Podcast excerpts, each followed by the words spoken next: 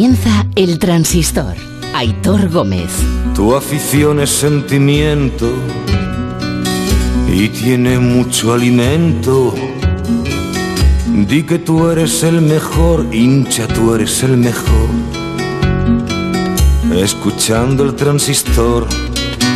Ra, ra, ra. El ovi- Esta semifinal de la Eurocopa entre Inglaterra y Dinamarca sirve para calibrar lo más romántico o menos romántico que es uno en esto de- del fútbol. ¿Que eres un poquito romántico? Pues prefieres que pase Inglaterra porque parece, sobre el papel por lo menos, que un Inglaterra-Italia es más atractivo para una final de la Eurocopa.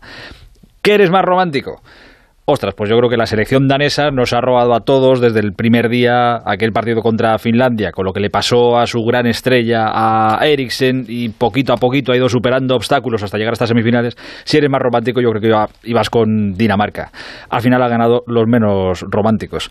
Buenas noches, así que el domingo tendremos esa final que, que contaba Esteban. A las 9 de la noche, el domingo, final por la Eurocopa, sucederá a Portugal, una de las dos, o Inglaterra o la selección italiana, que va a ser también un bonito duelo de, estilos. Ya veremos a ver qué es lo que pasa. De todas maneras, de esta semifinal, si no hubiera existido la prórroga y van directamente a los penaltis, los daneses, estoy casi convencido, casi me, me jugaría una mano a que los daneses hubieran jugado la, la final. Pero la prórroga es verdad que les ha matado porque físicamente tampoco estaban ya para mucha historia, aunque Inglaterra lo que ha hecho ha sido meterse atrás.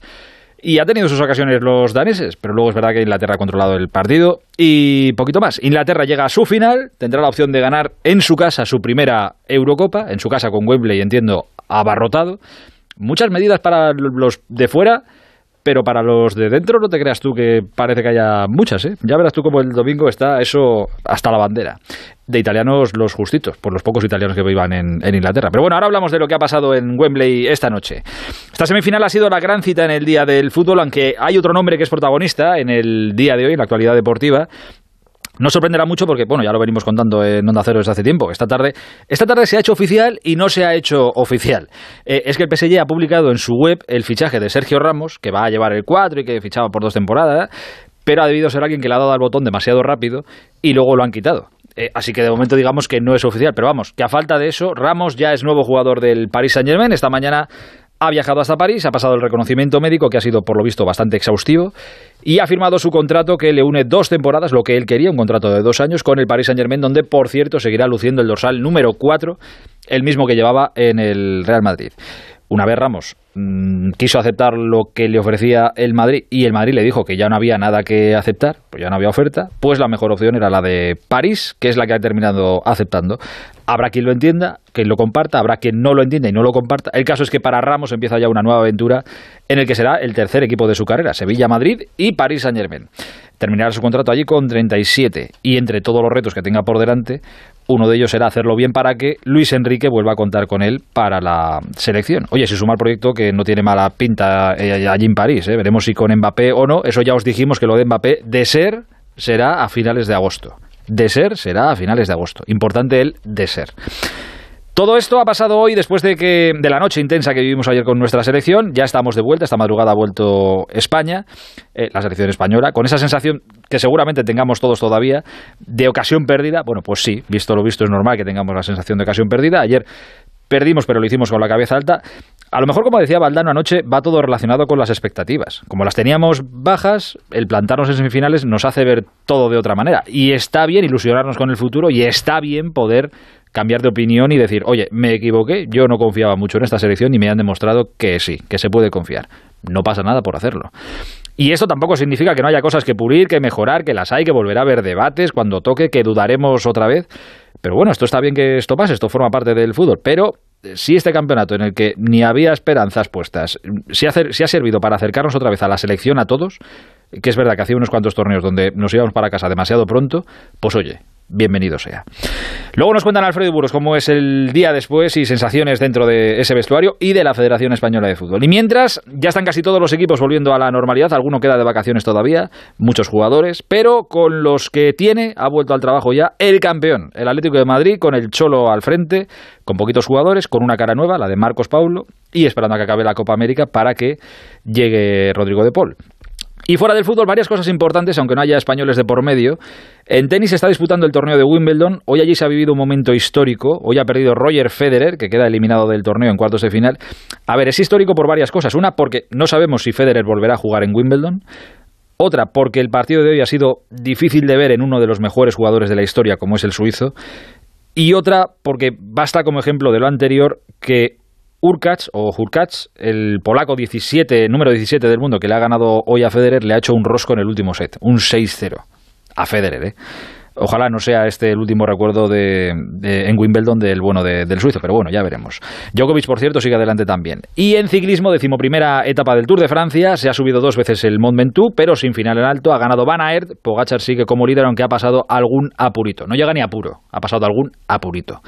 Son las 11 y 43, ahora menos en Canarias, tenemos que hablar de muchas cosas, tendremos mucho tiempo hasta la una y media de la madrugada. Primero vamos a lo de Wembley, acaba de terminar la segunda semifinal de la Eurocopa, ya tenemos final será Inglaterra la que se mida a Italia el domingo a las 9 de la noche en su casa, mientras los daneses ahora mismo están recibiendo el cariño de su público, no tienen cara de demasiada alegría, porque a ellos también se les ha escapado, como a nosotros ayer, la ocasión de estar en una final y de hacer historia, pero ahí están agradeciéndoselo a su público en la grada. Ahora mismo en el césped de Wembley todos los jugadores aplaudiendo a su afición.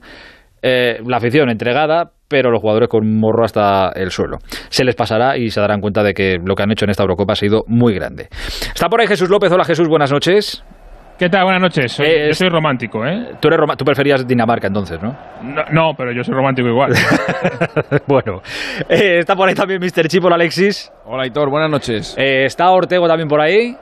Buenas noches, editor. Hola, Kike, buenas noches. Eh, bueno, esto, si os digo hace 15 días o a tres semanas, bueno, igual hace 15 días sí, pero un mes antes de que empezara la Eurocopa, eh, ¿quién iba a jugar la final? Un Inglaterra-Italia no nos habría salido. Había selecciones que estaban bastante por encima en la tabla de favoritos. ¿O no, Alexis? A mí me salió Inglaterra-Bélgica. Pues casi, un 50%. Pero siempre había un Bélgica, un Francia, un Alemania, un, siempre había un algo ahí. Sí, me salían, recuerdo, las semifinales eran Inglaterra, España creo que era, o Inglaterra, Alemania, y la otra semifinal era Bélgica, Francia. Y me salía en la final Inglaterra, Bélgica. Y con Italia, la verdad, era complicado contar con Italia después de no haber estado en el último mundial y después de eh, bueno, pues de, que es una selección que claramente está en, construcción, era difícil verla, verla jugar tan bien como ha jugado en esta Eurocopa, pero la verdad que... Esto te demuestra que todo lo que hablamos antes de los torneos no vale para nada. Bueno, obviamente. Es que claro, una cosa te pone en tu sitio. Es que una cosa que no podemos que no podemos obviar es que esto no es un torneo de un año, esto es un torneo de un mes. Claro. Y en un mes, en un mes, pues, eh, pues si tienes eh, si tienes seis partidos, si te toca seis partidos buenos, o si tienes dos, tres, cuatro jugadores pues que están en trance en, ese mes, pues, pues puedes ganar un puedes ganar un torneo. Yo creo que a un año eh, en un torneo de un año sería más complicado que, Italia llegara a una final, pero en un mes, pues, pues claro que lo pueden hacer, por supuesto, y además es merecido, ¿eh? me parece merecido. Eh, yo creo que eso te iba a preguntar, Ortego, merecido, merecido fue lo de Italia de, de, ayer, a ver, viendo el partido y demás, pero por la trayectoria de la Eurocopa, no extraña que esté Italia en la final, merecido lo de Inglaterra también, ¿no? Bueno, pero a mí me ha ofrecido más Italia, aunque ayer no, no, no fuera la Italia de los primeros partidos, posiblemente porque España no lo dejó, pero me ha ofrecido más Italia que Inglaterra. Inglaterra me ha ofrecido muy poco a lo largo de los partidos. Eh, Practicidad, son muy prácticos. Sí, y luego un, un Sterling estelar un Sterling que cada vez que coge el balón pasa algo, acciones individuales preciosas, profundas, con gol, y luego que se le ha sumado los últimos partidos, se le ha sumado Kane, que ha sido paciente, no marcaba goles, pero él ha seguido ahí, eh, ha seguido de titular, por supuesto, porque es imposible que le quiten, y luego se ha dado cuenta que como no está mm, en estos momentos tiene un feeling, no tiene con un feeling con el gol extraordinario, pues se viene un poquito atrás a hacer lo que sus compañeros centrocampistas no hacen, pero es un equipo que ofrece muy poco, defiende bien, tampoco han atacado mucho todo, ningún, ningún equipo, pero defiende bien y luego tiene eso, es que tiene un jugador muy bueno, muy bueno, que para mí es el jugador del torneo, que es Sterling. Sterling, que es muy bueno, si fuera español le caerían palos también, ¿eh? porque tiene alguno, falla algunas cosas también que son dignas de, estudio. Lo hemos visto a lo largo de la temporada con el, con el City contra el Lyon. una temporada muy mala, probablemente, probablemente la peor temporada desde que, desde que jugó desde que juega en el City, la peor. Eh, y, pero... y contando con el Liverpool también, seguramente. Pero es lo que te decía, es lo que te decía hace cinco minutos, Aitor, que en un mes Sí, sí, no, no, que te cambia todo. Estás en trance, eh, te, salen las cosas y, te conviertes en el mejor jugador de una Eurocopa, claro. Exacto, y, de repente tú vuelves a tu club y te quieren comprar a alguien por 150 millones. Pues, oye, maravilla, maravilla absoluta. Jesús, este era, este era el, ¿es cumplir el objetivo para Inglaterra? ¿Empezaron con esta pretensión, con esta pretensión de llegar hasta, hasta la final?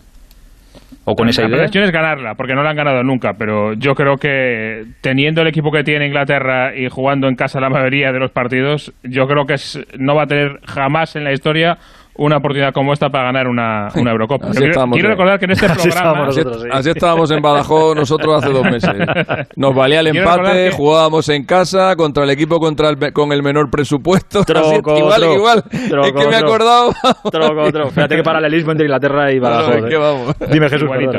Que, que en este mismo programa, el día de la final de la Champions, yo os dije que ojito con Inglaterra, que va un poco por debajo del, radar, pero tiene un equipazo mucho más de lo que se piensa y no me hacíais mucho caso, ¿eh?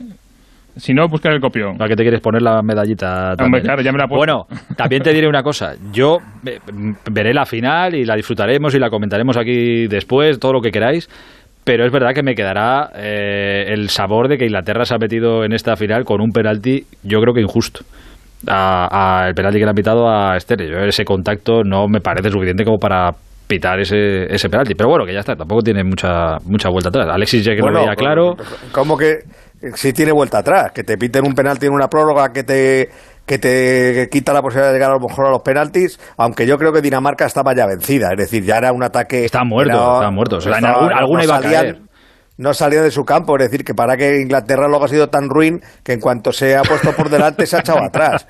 Pero, pero, pero claro, yo creo que hubiera marcado, tarde o temprano hubiera marcado. Pero claro, sí tiene importancia que no sea penalti y te lo piten. No, no, creo que cuando digo que no tiene vuelta atrás es que, ya no se va a rearbitrar, pero que yo tengo muchas dudas con eso. ¿eh? Ya, ya sé que para ti es penalti. Yo, a mí no me parece eso para pitar penalti. Tampoco te digo que haya un complot para que Inglaterra jugara la final, ¿eh? que tampoco me lo parece, pero que no me no no me no me no sé. Yo veo, yo veo un penalti clarísimo. Y a mí, a mí la verdad que, que, que, pase Inglaterra o Dinamarca, como tú comprenderás, me da exactamente igual. A Ortego no, porque a Ortego le veo como una inquina contra, contra Inglaterra importante, pero a mí te Porque Ortego es un romántico y a Ortego le había ganado Dinamarca el corazón. Me da igual quién pase de las dos y yo he visto un penalti clarísimo. Kika, que a ti te había ganado Dinamarca el corazón. No, no, pero, pero no, no, no es que tenga nada contra Inglaterra, es que no los trago, pero... Así me gusta, bien explicado. Si jugara Henderson a lo mejor más...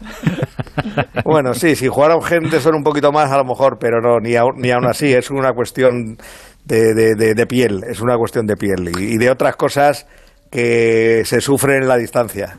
Fíjate que, que no vienen a cuento. A qué, a qué poquito eh, cosas familiares. ¿A qué poquito se ha quedado, se ha quedado Dinamarca de, hacer historia? Eh? Esto, la verdad es que tiene mucho valor. Esto se nos olvidará y demás y, no nos acordaremos con el paso del tiempo, pero ostras, tiene mucho mérito lo que han hecho empezando como empezaron, ¿eh? con el susto que llevaban en el cuerpo. Pues perdieron dos partidos, los pobres. Finlandia el primero, el que no tuvo que jugarse, el de Finlandia, y el segundo que no recuerdo cuándo quién fue, que también lo palmaron. Estamos perdiendo, estamos perdiendo de vista que Dinamarca fue campeona de la Eurocopa en el año 92. ¿Quién, ha hecho, ¿Quién ha hecho historia sin Inglaterra? Es Inglaterra, sí, sí. bueno, que llevaba 55 años sin jugar una final. O sea, es, más historia. es más historia lo que ha hecho Inglaterra que lo que hubiera hecho Dinamarca, porque Dinamarca, quieras que no, hace como quien dice nada, hace 30 añitos ya por lo menos ganaron una Eurocopa. Es que esta gente llevan 55 años no sin ganar, sin jugar una final.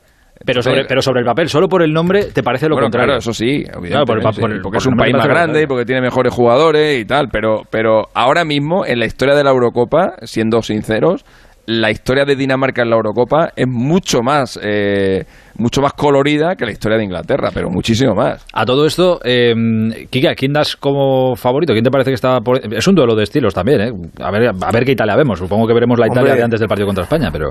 Yo espero, espero que Italia vuelva a ser el, equipo que había sido en los anteriores partidos. Yo no creo que de repente Inglaterra vaya a salir a quitarle el balón en la final yo creo que tiene jugadores para jugar mejor de lo que lo hace, pero yo creo que le, ha salido también a partir de ahora que va a seguir bien cerradito atrás, con sus dos medios centros al lado de los dos centrales, y balones a Sterling y balones a Kane. Es decir, que no creo que de repente Inglaterra no vaya a dar una cosa distinta. Y de Italia sí espero que vuelva a ser el equipo que, que quería el balón, que, que, a ver cómo anda de fuerza, porque también acabaron ayer muy cansaditos eh, los italianos. O sea que. Hombre, aquí los daneses han terminado peor, pero, pero ostras, bueno, los, los daneses, los ¿eh? pobres no podían con. Pero la baja de Spinachola al final sí que resultó ya, ya se notó contra España. Es que el equipo llevaba toda la Eurocopa saliendo por ese lado, pero saliendo a la velocidad de ese, de ese jugador, que había dado mucho al equipo en, en, en ataque y luego defendía bien. Entonces vamos a ver si en este segundo partido sin él el equipo encuentra otra fórmula para atacar que, que no sea la de esa banda que era por la que siempre entraba. ¿Tú, Chipi, te dice la máquina diabólica algo de la final? Pues me dice la máquina diabólica que Inglaterra a Italia, quitando los amistosos, solo ha ganado una vez en su historia. Fue en el año 77, un partido de eliminatorias para la Copa del Mundo de, de Argentina. En Argentina. todos los demás precedentes ha ganado, ha ganado Italia. Eh, o sea pues, que, pues si gana Inglaterra sí que va a ser histórica la victoria, sí. Sí, sí, sí, sí. Eh, para mí el favorito es Inglaterra, ¿eh? Para mí el favorito es Inglaterra porque tiene... Hombre, tiene o sea, que serlo, juega en casa. Es que, no, claro, no porque juega en casa. Bueno, también. No, que todo no, es una masa más. Sí, pero es porque tiene, porque tiene más pegada. Tiene más pegada. Tiene mejores, tiene mejores delanteros. Eh, hoy lo hemos visto, hoy por primera vez ha estado Inglaterra por detrás en el marcador y lo ha remontado inmediatamente. Escucha, hay, hay, hay, mucha diferencia entre los goles que ha marcado Inglaterra, en goles totales, ¿eh? Inglaterra no, en esta Eurocopa con Italia. Ha marcado más Italia. Ah. Ha marcado más Italia, pero yo estoy hablando de pegada, que es, que es ocasión y gol. Inglaterra ha generado lo que ha generado y casi todo lo que ha generado ha acabado, ha acabado en la puerta, porque Sterling y, y Kane están, pues están bien, están en racha. Eh, Italia necesita generar más ocasiones de más ocasiones de gol y ya no te cuento España. O sea, España de toda la Eurocopa es el equipo que más ocasiones de gol ha generado con diferencia. Eh, lo que pasa que ha fallado ha fallado muchas. En el caso de Inglaterra tienen un ratio de conversión de, de, de tiros a puerta y de goles altísimo. Eh, y y yo me parece que en una que en una final eso es eso es decisivo el tener el tener un killer es decisivo y Italia que juega mejor pero que Inglaterra fíjate, Chipi, no pero lo tiene. Italia lo tiene que es Bueno, inmóvil y- sí inmóvil el año pasado el año pasado Claro, que fue, fue bota de fue oro. balón de oro eh, bota, bota de oro perdón ba- bota de oro eh, correcto No, Yo balón de oro este año se lo va a llevar Jorginho como bien yo lo comenté al, pri- al principio de la Eurocopa que No. el equipo más perjudicado, el equipo más perjudicado porque la Eurocopa se hubiera aplazado por el coronavirus era Italia, porque Italia eh, y lo decíamos al principio del, del torneo. Por lo menos a mí me parecía que lo único que le faltaba era un killer. Y el año pasado lo tenían. Inmóviles, eh, que metía goles y sobre todo al final de temporada se hinchó a meter goles. Eh, pero este año no ha sido así. Y ni Inmóvil, ni Insigne, ni, ni Berardi eh, están, al, están al, al nivel que están Kane y- y Sterling. Pero además yo creo que Italia ha ido de más a menos ¿eh? en, la, en la Euro, tanto e- e- en nivel como sobre todo en, eh, en la valentía, porque ha empezado atacando en la primera fase eh, y gustándonos a todos y deslumbrándonos con ese juego, pero es que según ha ido avanzando el, el torneo y cada vez un poco más difícil, un poco más atrás, un poco más atrás, ya ha acabado contra España pidiendo la hora en el minuto 60. O sea que vamos a ver qué es lo que hace, porque ahora tiene que volver a recuperar la estela de la primera fase contra un equipo que no tiene nada que ver con los de la primera fase, contra un rival eh, muy distinto. Vamos a ver si es verdad y si es capaz Italia ahora de recuperar aquello ante, ante Eh, Inglaterra. Jesús, eh, de- no te pregunto de, de la afición hacia el equipo, porque entiendo que hacia el equipo, claro, estar en la final, pues supongo que cierto apego hay. Pero de la afición con su seleccionador, con Southgate, ¿cómo está la, la historia? Pues estaba peor de lo que está, yo creo, por, por los resultados. Eh, después del Mundial de Rusia hubo bastante crítica a Southgate, ¿eh? bastante crítica y estaba bastante discutido. Pero claro, cuando te plantas en la final de la Eurocopa no habiendo llegado nunca en semifinales, ¿quién le va a toser ahora? Está todo el mundo como loco con Southgate, con el equipo y con lo que sea. Si llega Palmaro y después de quitar a Grealish otra vez y de echarse para atrás, si llega Palmaro... Ahí tenía problemas. Ahí sí que hubiera tenido algún que otro problema. Por cierto, ¿se sabe algo? ¿Ha dicho algo el gobierno? ¿Ha dicho, se ha pronunciado Boris Johnson en estas últimas horas, minutos, con respecto a si se llenará Wembley el domingo? De momento no, pero sí que ha habido eh, crónica política de esta última semana hablando de que se estaba eh, valorando. Ya sabes lo que le encanta a Boris Johnson, eh, las buenas noticias y aparecer en el centro de las buenas noticias y eh, yo no descarto que y, y hay eh, discusiones en el gobierno a favor de tratar de capitalizar políticamente todo esta, este fenómeno del coming home y aparecer como los buenos de la película, claro. Bueno, Bueno, eh, ya ha anunciado, ya ha anunciado que el día 17 abre, Sí. abre todo.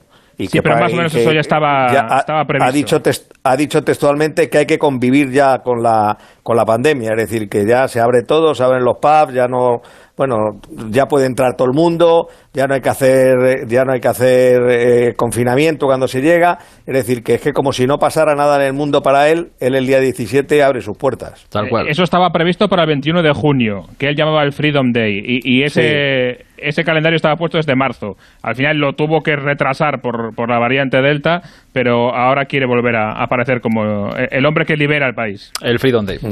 Eh, qué bonito es todo. Eh, las 11 y 58 horas menos en Canarias el domingo, a las 9 de la noche viviremos una bonita final, eh, extraña a lo mejor, pero bonita final de la Eurocopa, Inglaterra, Italia en Wembley a partir de la... Dos clásicos. dos clásicos, desde luego que sí, dos clásicos. Uno que gana y otro que no. El último, y eso pasará el, domingo anfitrión, el último anfitrión que ganó la final fue Francia en el año 84. Pues los dos últimos que han jugado la final han perdido. El año pasado, la, última vez la perdió Portugal, o sea, perdió Francia contra Portugal y la, y la anterior ocasión eh, ¿quién fue el otro que, perdió? Ah, Portugal contra Grecia. Portugal en, el año, en el año 2004. O sea, que eso de jugar en casa, igual, igual tan, tan, tan, tan, tan ventaja no es. ¿eh? El domingo te lo cuento. La Grecia de Charisteas. Qué bonito aquello. Em, Jesús, un abrazo grande. Un abrazo a todos. Adiós hasta ahora. Eh, Chipi y Ortego, permitidme un atraco de dos minutos más y hablo con vosotros de otra cosa. Vale. El transistor. Cada semana tengo que repostar. ¿Tú no vas nunca? Yo no, tengo un vehículo electrificado de Kia y los primeros 50 kilómetros va en eléctrico. Esto sí que es ahorro. Ven a Takai Motor del 8 al 12 de julio y no te pierdas el evento VIP de los vehículos electrificados con los mejores vehículos en stock. Takai Motor, tu concesionario Kia en la milla del motor de Alcorcón, Fuenlabrada, Móstoles y también en takaymotor.com. Restaurante Asfontes. Auténticos productos gallegos. Carnes, pescados, mariscos, caldo gallego, empanada, lacón y una amplia carta de vinos. Salones ideales para celebraciones y también terraza. Con el excelente trato de siempre. Asfontes. En General Laci 10, cerca de Atocha. Y ahora también en la calle Áncora 32. asfontes.com.es. Si es que ya lo digo yo siempre, dúchate que sale económico, pero eso sí, hazlo en un plato de ducha de Duchamanía. Hazme caso, ¿no ves que una bañera tiene más peligro que meter los dedos en un enchufe? Y mira que son bonitos los platos de ducha de Duchamanía. Oye, con suelo antideslizante, sus mamparas, para entrar a vivir, pues eso, dúchate que sale económico y llama a Duchamanía, que no me enteré yo que no lo haces. En Madrid, Paseo del Molino 6, 91 468 4907 y Para ser el primero tienes que trabajar duro, mejorar cada día y no bajar nunca la guardia. Para ser el primero tienes que... ¿Venir a probar el nuevo Nissan Qashqai? Visita tu concesionario Nissan del 9 al 17 de julio y sé el primero en conducir el nuevo Nissan Qashqai electrificado con tecnología My Hybrid y etiqueta Eco. Red de concesionarios Nissan de Madrid. Facebook, Twitter, YouTube. Hay más de un medio para que nos sigas. ¿Cuál te gusta más? Onda Cero es la radio que siempre va contigo, porque estamos en las redes sociales para que nos sigas, para que opines, para que compartas noticias. Onda Cero.es, más y mejor. Si para volar solo confías en los expertos, ¿por qué no dejas tu Opel solo en manos de quienes mejor lo conocen? Ven a tu servicio oficial Opel a revisar tu coche y además aprovecha nuestra oferta 2x1 en neumáticos de primeras marcas para llegar con seguridad a tu próximo destino. Consulta condiciones en tu servicio oficial o en opel.es. El transistor. Aitor Gómez. Antes de, hablar de, de, lo nuestro, de nuestra selección y de cómo fue la vuelta y de cómo están y de cómo estamos y de hablar con alguien, supongo, triste, pues como todos, pero orgulloso también, especialmente orgulloso. Queríamos pasar eh, por París porque el nombre del día, otro de los nombres del día, ha sido el de Sergio Ramos. No es oficial su fichaje por el PSG, lo ha sido durante un rato, pero luego lo han borrado. Bueno, que Ramos ha estado hoy en París y es jugador del PSG, como ya os contamos hace tiempo. Andrés Onrubia es compañero periodista, colaborador del diario AS, allí en la capital de Francia. Hola Andrés, buenas noches. Hola, ¿qué tal? Buenas noches, ¿cómo estáis? Fíjate la pasta que tiene el PSG, pero eso no quita para que alguien toque un botón que no se deba y se publique algo que no tenga que publicarse. ¿eh? Sí, sí, bueno, no controla la pasta. No, no, ha sido, ha sido un comunicado que ha durado 30 minutos aproximadamente, ¿no? Porque no lo ha anunciado en Twitter el, el club, pero hay una pestaña en, para los, los que están registrados en la página del, del PSG que si suben una noticia pues llega la alerta, ¿no? Ya ha llegado esa alerta de, de que decía que Ramos, bueno, no, no anuncia el fichaje, decía que Ramos iba a llevar el, el, dorsal número 4, que es el que lleva anteriormente Tiro Kerer, el, el ex jugador del Salque, que parece que puede salir en, en verano, en, en un comunicado en el que había unas unas declaraciones de Ramos que decía que quería el 4 para seguir de esa especie de marca SR4, no Sergio Ramos 4, y luego pues lo han borrado, ¿no? Pero bueno, prácticamente el fichaje está, está cerrado, ha pasado reconocimiento médico, e incluso en Francia pues han dicho a las 7 de la tarde de que ese comunicado iba a durar unos iba a anunciarse en unos minutos, aunque al final no se ha anunciado en, las redes sociales. Supongo que esperará ya a mañana. Bueno, igual a estas horas de la noche todavía están. Bueno, ahora lo miramos, pero si no, será mañana. El caso es que está hecho. De todas maneras, ha sido un día intenso para Ramos en París, casi desde primera hora, ¿no? Sí, aterrizado esta mañana, luego pues había muchísima gente esperándole, ¿no? Ahí aficionados del, del PSG, prácticamente pues la misma locura que se generó en su día con, con Zlatan Ibrahimovic y con Neymar Jr., es un fichaje galáctico que ha hecho el, el conjunto parisino, muchas personas esperándole ahí en la llegada a las oficinas del conjunto de la capital francesa y ha sido una auténtica locura, ¿no? Es un fichaje pues de renombre, ¿no? La verdad que tiene 35 años, pero pero ni en sus mejores sueños de aficionado del PSG se podía imaginar hace un año que en sus filas ya contar con el que es considerado uno de los mejores defensas del mundo, sino el mejor. Claro, fíjate, es que el aficionado del PSG está acostumbrado casi a escuchar, me van a quitar a este, me van a quitar a este, el Madrid quiere al otro, el Barça quiere al de más allá, eh, y ahora de repente se encuentra con, oye, pues una estrella mundial como Sergio Ramos en, en su equipo. Que eso también, no a ver, no me ha extrañado que la gente esté contenta, sí que me ha extrañado mucha gente recibiéndole casi, pues eso, como una estrella de, de rock, eh, firmando autógrafos y demás. Entiendo que nadie le pone un pero al fichaje de Ramos, luego la temporada irá, irá como irá pero que todo el mundo está contento, ¿no? Sí, bueno, sí, sí, o sea, yo creo que, es un, no creo que haya ningún retractor, sobre todo en el conjunto, en, los aficionados del, del PSG de, esta incorporación, un jugador que además, sobre todo de Champions League, pues ya sabemos, no, vamos a escribirle ahora, tiene un, un historial impecable en la Champions, que es la competición que se le sigue resistiendo a este equipo, aunque ha llegado a la final hace el, año pasado y, esta temporada ha perdido en, en semifinales, pero sí ha sido pues recibido como una auténtica estrella mundial. El estatus que va a tener pues va a ser parecido al que tenía en Madrid. vamos a ver cómo, cómo gestiona Pochettino, no en defensa, porque está Marquinhos, que es más joven, pero tiene unos galones muy importantes.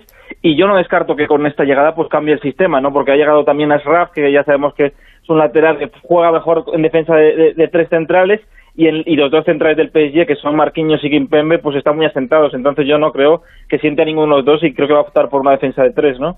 Joder, vas fichando y al final, como ficha otro defensa, pues defensa de 25. Eh, ¿Se ha calmado un poco el, el asunto Mbappé? Bueno, el otro día, en, eh, de momento está de vacaciones ahí en, en Grecia, parece que está con, con Benzema, ¿no? Ayer subieron unas historias ahí en las que se veía que estaban con la misma persona pero sí, calmar, de momento parece están tranquilos, ¿no? Porque más allá de Mbappé, pues está anunciando incorporaciones de muchísimo nivel del PSG, son grandes fichajes, ¿no? No solo el de Ramos, Asraf, Donnarumma va a llegar, Vinaldo se habla de Pogba ahora en, en el equipo y, el otro día dimos la información en el, diario AS, ¿no? De, que parece que la decisión ya es firme, que él lleva mucho tiempo ya pensando en, no renovar, que como muchísimo seguiría hasta 2022, pero yo ahora tengo la duda de, si el PSG, que además ha tenido más pérdidas importantes porque ellos han publicado sus cuentas, eh, va a dejarle ir gratis porque yo creo que le, que le da igual el dinero es infinito que tiene este equipo, ya sabemos que de Qatar lleva mucho dinero, pero de momento están tranquilas las cosas. Otra cosa es el día que vuelva Mbappé, el día que vuelva Mbappé, pues ya el, el, el PSG va, a tener a un jugador que a priori no quiere renovar porque ya quedan cinco meses para que sea enero y, sea libre de, negociar con cualquier equipo y, eso puede ser un problema a lo largo de la temporada tener un jugador que no va a renovar aunque parece que puede respetar ese año de contrato, ¿no? Eh, veremos a ver lo que queda el asunto Bueno, yo en el capítulo de fichajes metería también a Neymar, que con la renovación yo lo cuento casi como, como un fichaje. Oye, y ya, Andrés, la última, abusando de tu confianza y tu generosidad, en el último orden de, en otro orden de cosas, pero que supongo también se hablará de ello en Francia, mañana se reúne el presidente de la Federación y de SAMS para ver si sigue o no sigue. ¿Le, le decimos a Zidane ya que caliente por si acaso tiene que salir? Bueno, la reunión ha sido hoy ya. Ah, hoy ya. ha sido hoy, eh, sí, sí, ha sido hoy. En, eh, han tenido una reunión ahí en, en Gangó, en una localidad de, de Bretaña, se han reunido y, y la posición de Legraet pues no ha distado mucho de lo que decían en Francia, ¿no? que es que va a seguir hasta 2022 en el Mundial de Qatar. Ya después de ahí creo que no va a seguir, o sea, la percepción es que no va a seguir de Champ y, y todo indica que si después de ese Mundial pase lo que pase, aunque Francia sea campeón, aunque haya un batacazo en primera ronda, el, sucesor puede ser Zidane, porque Legrez siempre ha dicho que quiere traer a Zidane y que no descarta nunca la posibilidad de que llegue el ex entrenador del, del Real Madrid, así que yo creo que sería el sucesor ideal del que es todavía de, de Champ, el seleccionador francés. Pues entonces le decimos a Zidane que siga disfrutando de sus vacaciones y ya para el año que viene con tranquilidad y con calma que se prepare. Andrés, eh, como siempre un placer charlar contigo, muchísimas gracias, un abrazo grande, te leemos en el as. Buenas noches, gracias. Hasta ahora, chao. Eh, Quique, ¿Ramos llega para ser titular a París? Sí, bueno, claro, si sí, pone defensa de tres, a lo mejor sí, pero no es tan No, dispuesto es que va a poner defensa de tres, seguro. El fichaje de Kraft está dirigido absolutamente para jugar con defensa de tres, como hacía en el Inter, y es donde él juega bien. Él sufre eh, en defensa de cuatro porque lo que le gusta es atacar y no le gusta volver para atrás. Entonces yo creo que está todo montado para hacer, sobre todo los partidos importantes, hacer defensa de tres, no tienes que quitar a nadie. Eh, tanto Kimpembe, sobre todo Kimpembe es rápido y Marquinhos también es rápido, con lo que ahí pueden compensar un poco eh, Sergio, pueden compensar la falta, posible falta de velocidad que tenga Sergio por la edad y luego a Kraft en una banda y en la otra, bueno, pues el que, el que le toque. Kurzawa, ojalá se recuperara Bernat, el español, pero bueno, después de tanto tiempo sin jugar, yo creo que sí, que va a ser titular, pero también cuido, también pienso que le van a cuidar y le van a mimar como para no jugar todos los partidos, es decir, partidos de la liga mm, de la liga francesa habrá partidos en que yo creo que O sea, que, va a ser- que van a seleccionar mucho los partidos que, que juegue. yo, hombre, yo creo que sí. No, no mucho para decir que vas a jugar eh, uno al mes y luego lo- no, pero, pero yo creo que, que sí le van a reservar porque saben que es un jugador que, que bueno, que a pesar de que físicamente está es un superdotado y se cuida como nadie, pero bueno, son la edad la cumple todo el mundo, el que se cuida eh, incluido. Eso es lo que dijo, esa es la frase de, de Luis Enrique, que los años pasan para todos. Que es verdad, es verdad. Chipi, esto te lo digo hace un año y no te lo crees. ¿El qué? Que, iba- que ibas a ver a Sergio Ramos con la camiseta del Paris Saint Germain. Hace un año, ¿no? Pero si me lo dices el 15 de enero, que lo dimos nosotros en el sí, sí, sí, por eso, por eso te digo hace un año. Hace sí. un año, ¿no? Sí, sí. Pero el tienes. 15, el 15, en enero es la primera vez que yo tengo constancia de que Sergio Ramos está hablando con el PSG. Y lo primero que les pide son tres años y 15 millones de euros. Eh, y, y casi todas las conversaciones las hace a través de o con, inter, con, con- como intermediario eh, Keylor Navas, eh, que es, es el que le anima más a ir para allá porque es uno, es uno de sus grandes amigos en el, en el vestuario, en el vestuario del Madrid. Eh, ¿Qué ha ocurrido en este tiempo para que en lugar de tres años sean, sean dos? Pues todo lo que todo lo que ha pasado con, con Ramos, Madrid. todo lo que ha pasado, todas las lesiones que, que ha tenido, Ah, bueno. eh, lo poco que ha, lo poco que ha jugado, la, la- lo que ha, lo que se ha debilitado su posición negociadora por el hecho de que el Madrid no, no le ha querido renovar en ningún momento y eso ha hecho que bueno que al final en lugar de tres sean dos, pero eh, Sergio Ramos lleva hablando con el PSG siete meses y desde luego si alguien piensa que cuando Sergio Ramos le dice a Florentino planifica sin mí, Flore- eh, Sergio Ramos no tenía no tenía ningún ningún club eh, debajo de la manga, pues está loco, vamos, está loco. Pasa que hay una parte, bueno, hay varias partes de la historia que seguramente nos perdemos. No termino de entender muy bien si ya tenía esto, que seguramente lo tenía, la oferta de dos años del, del Paris Saint Germain. ¿Para qué vuelve o cómo lo debió de ver o cómo de inferior sería la oferta del PSG? ¿Qué no le convenció para volver al Real Madrid a decir, oye, acepto lo que me ofrecíais, que era un año? Es lo que se me escapa a mí de, la, de esta historia ahora que ya... Pues porque la oferta del PSG económicamente no es lo que él pensaba. Claro, sí, bueno, seguramente. Pero si sumas los dos años que le da el PSG, seguramente sí que es más de lo que le va los dos Madrid. años, sí, sumando los dos años, va a ganar un poco más de lo que ganaba en el Madrid, sumando los dos años. Lo que está Yo claro es que a él, le, a él le convencía más un año en el Madrid, por la cantidad que fuera, bueno, que todos sabíamos que era la- la- lo que tiene firmado menos el 10% por la pandemia, le convencía más eso que dos años con la calidad que fuera en el PSG, porque fue a decir, oye, prefiero aquello, aunque luego se ha quedado con lo otro. Porque ya no Yo había creo nada que que en hacer. esa rueda de prensa hay muchas cosas que, que se quedan que se quedan en el, en el alero y yo hay muchas cosas que dijo Sergio Ramos que no me las creo Eh, y una puede ser y una puede ser esa Una, bueno, Eh, lo explicó Florentino aquí con José Ramón, una, una de ellas. Sí, pero cuando, eh, cuando tú sabes que te va, o sea, cuando tú sabes que ya no te quieren en un sitio, tú también puedes hacer como, mm, como para irte bien, ¿no? Como decir, eh, bueno, venga, Presi, que acepto, cuando ya sabes que no te la van, que no te lo van a aceptar. Ah, es como una forma sí, de decir, bueno, ser. yo lo intenté hasta el último momento y tal. Eh, a ver, joder, cuando Ramos le dice a Florentino en el mes de abril, eh, planifica sin mí, Ramos tiene equipo, eh, Aitor. Ramos tiene equipo. Yo estoy convencido Ramos- de que sí. Hombre, por Yo favor. Ramos tonto no es. Ramos tiene equipo. Yo creo que no tiene equipo. Yo creo que en el, que, que en el mes de abril no tiene equipo. Además, cuando se lo dices es en marzo pero no, no, tiene equipo entonces Ramos. No tiene un equipo, no tiene un contrato firmado, a lo mejor. Que tiene un equipo en su cabeza con el que lleva hablando desde enero, eso te lo digo yo como que me llamo Alexis María Martín Tamayo Blasquez, querido. Eh, nos está por ahí ya escuchándonos, que tengo que hablar con él ahora de la selección, pero para cerrar este tema, que seguro algo tiene que decir porque lo ha seguido de cerca. Fernando Burgos, hola Fer, buenas noches. Una hora llevo escuchando, buenas noches. Me alegro. Eh, ¿Algo que apuntar de todo esto? Sí, que hay una persona, eh, el otro día, ¿dónde fue? En San Petersburgo, hablando con, con una persona que conoce y que tiene una amistad muy grande con, con Mauricio Pochettino, me decía que el principal valedor de Sergio Ramos es el técnico argentino del Paris Saint Germain. Me lo creo. no, no, que ha sido, ha sido Pochettino. le ha dicho al PSG, hay que fichar a Ramos como, como sea. Yo estoy con Quique. En marzo Sergio Ramos no tenía equipo. No, no, no tenía. Había, no sé lo que pasó en la negociación con el PSG. A mí me dicen que, que en torno a 13 millones de euros netos por temporada. ¿eh?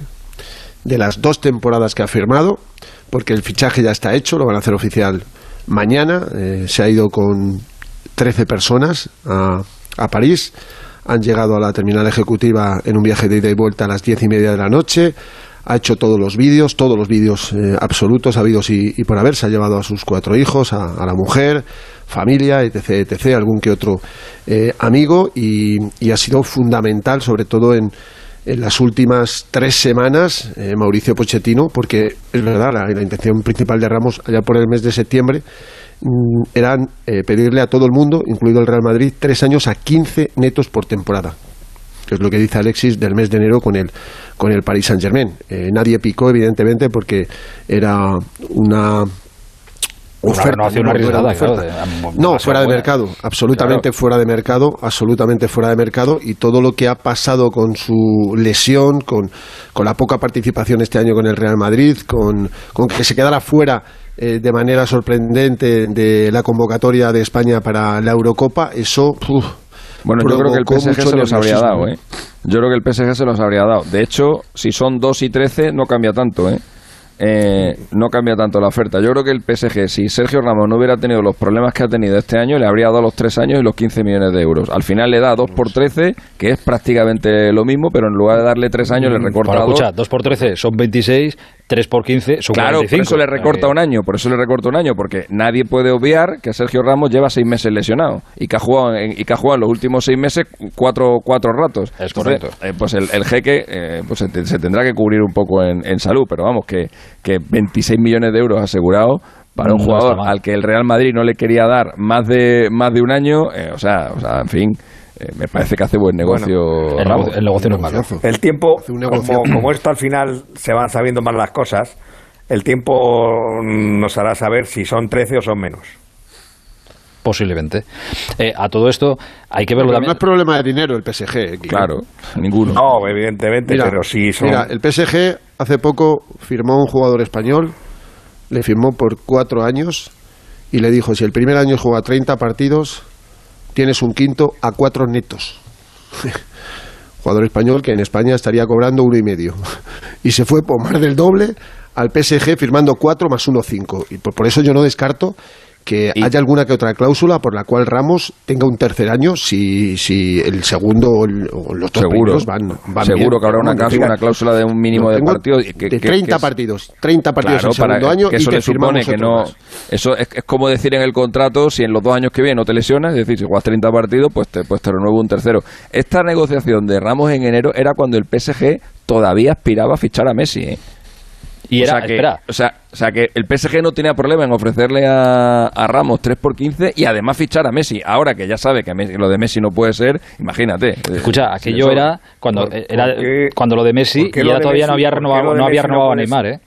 ¿Por qué lo de Messi no puede ser? Ah, bueno, Bueno, Messi dijo, no la- ser. le dijo la porta José Ra Que estaban en ello, pero están espérate. en- que están en ello y que es una cosa de límite salarial, pero Espérate, que Messi, espérate. Claro, que Messi ya es que a lo mejor no puede, es que a lo mejor no puede inscribirle.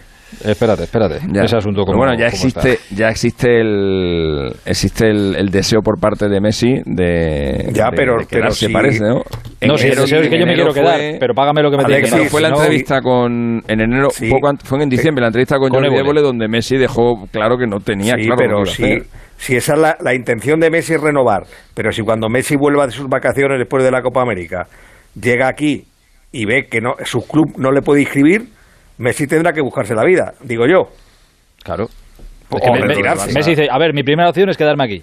pero con claro, esa cantidad. si no- Pero claro, si que ustedes, para- ustedes no son capaces de conseguir pagarme lo que yo quiero, Pues entonces a lo mejor ya mi primera opción no es quedarme aquí. claro, a lo mejor mi primera acción es otra. Ese es el asunto. En fin. Oye, eh, Alexis, ¿son, cabeza- ¿son cabezas de serie Madrid y París Saint Germain en la próxima Champions? En Madrid no. No, en Madrid no. El Madrid no, el PSG. ¿Sabes lo que son? Estas cosas las quiere el destino muchas veces, ¿eh? el destino es caprichoso. Yo creo que el primer año, el primer, no creo, no, seguro. El año, el año que se fue Neymar al PSG, o al PSG hubo un Barça PSG en Champions. Sí, sí. Pues ojito, es que al destino le gustan y, mucho y- estas y el año cosas. y el año y el año que se fue Keylor Navas al PSG hubo un Real Madrid PSG bueno hubo dos Sí. Eh, tendremos tiempo para hablar de muchísimas cosas, pero bueno, que Ramos ya es jugador del Paris Saint Germain. Oye, que tenga suerte y que le vaya bien. Alexis, te mando un abrazo grande, cuídate. Un abrazo, amigo. Hasta. Adiós, eh, adiós, Quique. Hasta mañana. Un abrazo hasta ahora. Me quedo con Fernando Burgos y voy a sumar a la conversación también a Alfredo Martínez, que creo que está por ahí. Hola, Alfredo. No una hora, pero un poquito también. Buenas tardes, buenas noches. Me parece bien. Bienvenidos seáis todos. Eh, quería, Gracias, que, hombre. quería contar con vosotros cómo ha sido, cómo es el día después en, la, en el seno de la selección, cómo fue el viaje de vuelta que les trajo desde Londres hasta Madrid a todos. Eh, y antes de que me contéis interioridades y qué sensación queda en la federación y demás, perdón, no quiero hacer tampoco, no quiero hacerle tampoco esperar.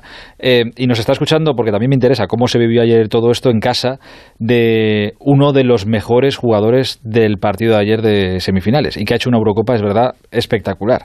Estoy hablando de Miguel Olmo, que ayer fue uno de los mejores del partido, fue el jugador clave en el esquema de Luis Enrique para afrontar esta semifinal y nos está escuchando el padre de la criatura, Miguel Olmo. Hola Miguel, buenas noches. Hola, buenas noches. ¿Cómo estás? Cansado, un poco, un poco triste toda, todavía, pero, pero tremendamente orgulloso de, de lo que ha hecho la selección española en esta Eurocopa. ¿Has dormido algo o nada? Nada, todavía lo que, lo poquito que hemos podido dormir en el avión porque salimos, salimos tarde de, del aeropuerto de, de Luton y esas horas de viaje hasta Madrid y luego el corto trayecto también en avión a, a Barcelona que hemos llegado a las nueve de la de la mañana ha sido lo que lo que hemos podido descansar. Eh, ¿Pudisteis estar, a- o sea que vosotros sí que visteis el partido en Wembley? Sí, sí, sí, sí. Eh, mi hijo Carlos eh, y yo estuvimos en Wembley. Vale, vale. Eh, claro, te iba a decir, no sé si hubieras preferido verlo desde casa en el sofá o en la grada, pero es que sufrir ibas a sufrir igual. Pues mira, lo cierto es que no me he perdido ningún partido de esta de esta Eurocopa y de verdad que es el partido que menos que menos he sufrido. Creo que que fuimos muy superiores. Creo que además eh, el juego que, que la selección española desplegó se merecía otro resultado y sí que es verdad que cuando llegas a, a la tanda de penaltis entonces pues bueno pues aparecen aparecen esos nervios aparece ese ese ese estrés porque ahí sí que ya sabes que es a todo o nada y que cualquier error penaliza muchísimo Oye, antes de, de nada, antes de seguir la conversación, eh, decirte felicidades, se lo diría a Dani, pero te lo digo a ti que es prácticamente lo mismo para que se lo hagas eh, llegar. Me, mm, no te iba a decir me hace cierta gracia, no, pero es verdad que no deja de sorprenderme. Quizá también es porque Dani lleva tanto tiempo fuera, ya ha estado en Croacia y ahora está en el Leipzig y, y demás, un equipo ya más importante. Pero me da la sensación todavía de que hay gente que se sorprendía ayer con lo que es capaz de hacer Dani en un campo. quizás porque a lo mejor sigue siendo el gran desconocido ¿no? de esta selección, al menos para, para el público, lógicamente, no para, para los entrenadores, para los hombres de fútbol y sobre todo para, para el staff y para la federación, que siempre han estado muy, muy cerquita de él. Eh, ya lo vivimos en el, en el anterior europeo sub-21 y ahora eh, que está que está en la absoluta y sobre todo después del partido de ayer yo espero ¿no? que tenga que tenga una mayor repercusión lo que está haciendo porque su camino desde luego no ha sido fácil es verdad que es muy joven y que y que todavía le queda mucho mucho camino por recorrer y muchas cosas por hacer y por aprender Hablaste, pudiste, no sé si verle, pues imagino que estaba en la burbuja y demás, tengo que verle, ¿no? ¿Pudiste hablar con él anoche? Hablé brevemente, nos intercambiamos unos mensajes, no pudimos, no pudimos verlo, pero esta mañana eh, yo llegaba con Carlos a las nueve y él, y él ha llegado sobre las, sobre las doce y he ido yo a, a recogerlo, entonces ahí sí que hemos podido hablar un poquito.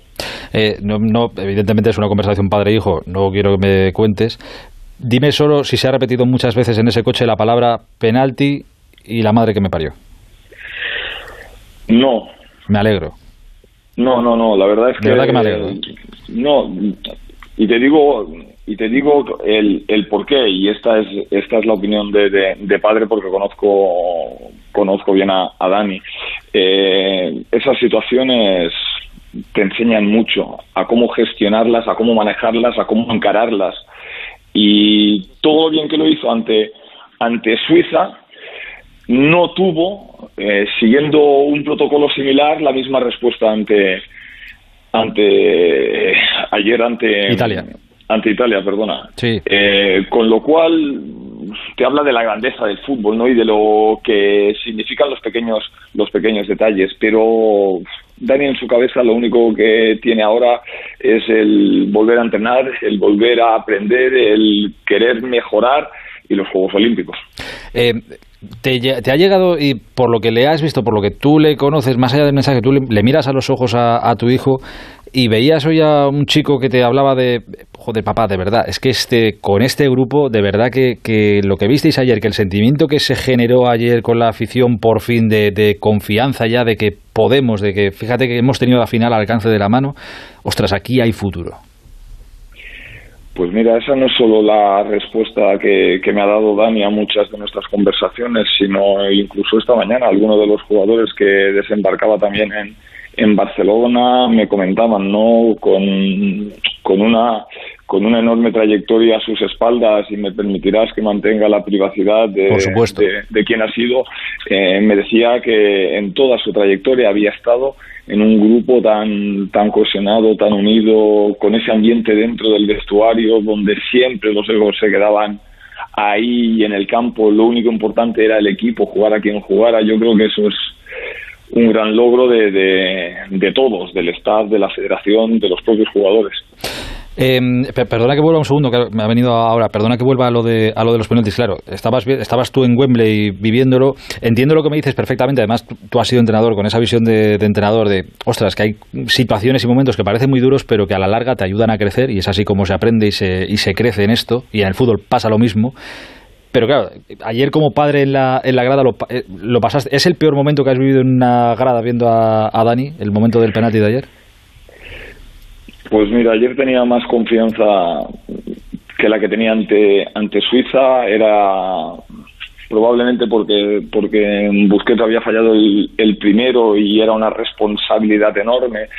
Y aunque lo veía caminar firme hacia, hacia el balón, siempre, siempre te genera esa, esa duda. Y sin embargo, la respuesta en un partido fue, fue óptima y ayer, y ayer no. Y lógicamente, bueno, pues te vienes un poquito un poquito abajo, ¿no? Porque, porque sabes de la importancia. Ellos fallaban, nosotros teníamos la oportunidad de ponernos por delante con la importancia del, del primer, del primer lanzamiento, ¿no? Y toda esa felicidad que tienes en ver eh, que el primero va a ser, va a ser Dani, pues se transforma en un poco de, de, de, de rabia, de impotencia, de, de, de, frustración, aparte de la patada que le pegué a la silla que tenía delante. bueno, alguien la pagará, no te preocupes, no nos la ha cobrado. No eh, la rompí, no la rompí. eh, a todo esto, ¿Tú sabías el plan que había diseñado Luis Enrique ayer? Quiero decir, Dani te había, aunque no te lo hubiera explicado, pero Dani te había dicho, papá, voy a ser el hombre clave del, del partido, ya lo verás. No, no, no, no. Nada, ¿no? Primero, no, primero porque porque cuando está concentrado es cuando menos hablo con él y porque en los momentos, en los días de partido eh, evito el tener ningún tipo de, de, de conversación y de y de y de mensajes. Lo que sí que es verdad es que que bueno que Dani tenía tenía muchas ganas como tenía todo el grupo de estas de estas semifinales porque sabían que tenían un grupo mejor o un equipo o un rival mucho mejor de lo que de lo que se habían encontrado hasta ahora pero también tenían eh, claro que ante ese tipo de rivales ellos ofrecían una me, una mejor versión no y yo creo que ayer eh, vimos el mejor el mejor partido un planteamiento donde donde tácticamente el míster se comió a, a Mancini, donde los jugadores además no permitieron ver a la Italia que habíamos estado viendo hasta hasta ahora, ¿no? Yo creo que que la superioridad en, en, posesión, en llegadas, en tiros a puerta, absolutamente en todas las facetas ofensivas dicen dicen mucho, ¿no? Y, al final nos vamos nos vamos de esta Eurocopa sin, sin perder. Eh, te he preguntado como padre de uno de los protagonistas, te pregunto ahora como entrenador que también eres. Eh, ¿Ha cambiado tu... Bueno, ha cambiado, no, es que tú seguramente entenderás esto y lo vives mucho más de cerca, ¿no? Pero ¿entiendes que para el mundo haya cambiado eh, o nos hayamos acercado o se haya acercado la gente un poco más a Luis Enrique después de esta Eurocopa, después de lo difícil que parecía que lo tenía al principio y lo que ha conseguido es meter a este equipo en semifinales?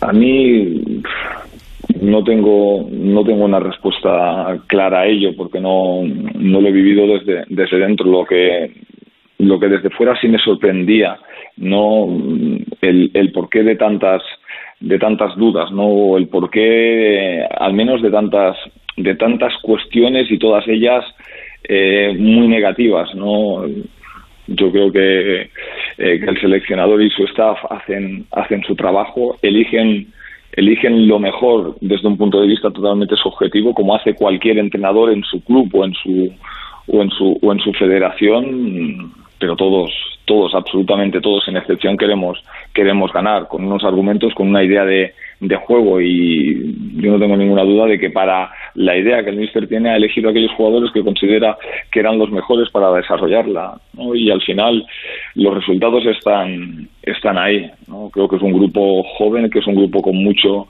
con mucho futuro que sobre todo es un buen grupo yo creo que eso a los entrenadores nos da nos da mucho no cuando a veces no llegamos desde el banquillo a corregir ciertas situaciones que se producen en el campo un grupo cohesionado un grupo que va todos a una, te la solucionan en el terreno de juego y, este grupo ha demostrado tener muy muy claro cuál era cuál era el objetivo.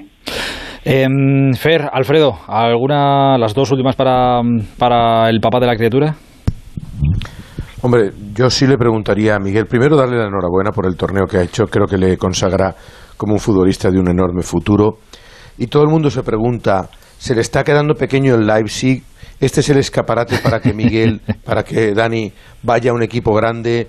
Eh, ¿Ambiciona eso? El, fútbol español u otro equipo es el techo de, Dani en estos momentos?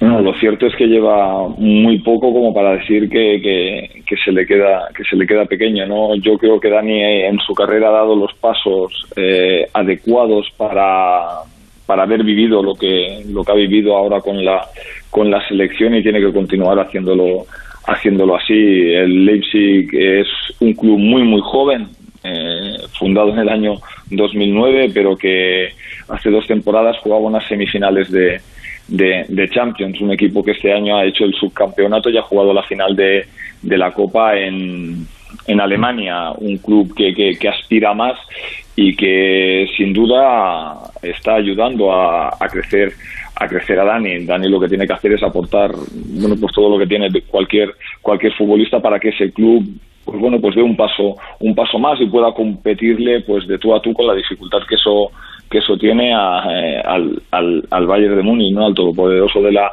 de la liga que lleva que lleva ya unas cuantas si no me equivoco nueve en, su haber no eh, el, el volver a España no es algo que dependa de, Dani no es algo que dependa de nosotros. Eh, depende de, del interés y de la voluntad de los clubes en incorporar a, a Dani Olmo. Yo siempre le he aconsejado que esté donde realmente le quieran y le valoran, porque al final opino que cuando uno es es feliz y se siente valorado es mucho más fácil en rendir al mejor nivel en, su trabajo. Muy buen consejo.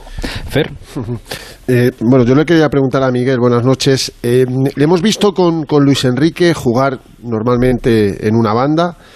Eh, le hemos visto también jugar de interior en la línea de tres de medio campo y el otro día de falso nueve.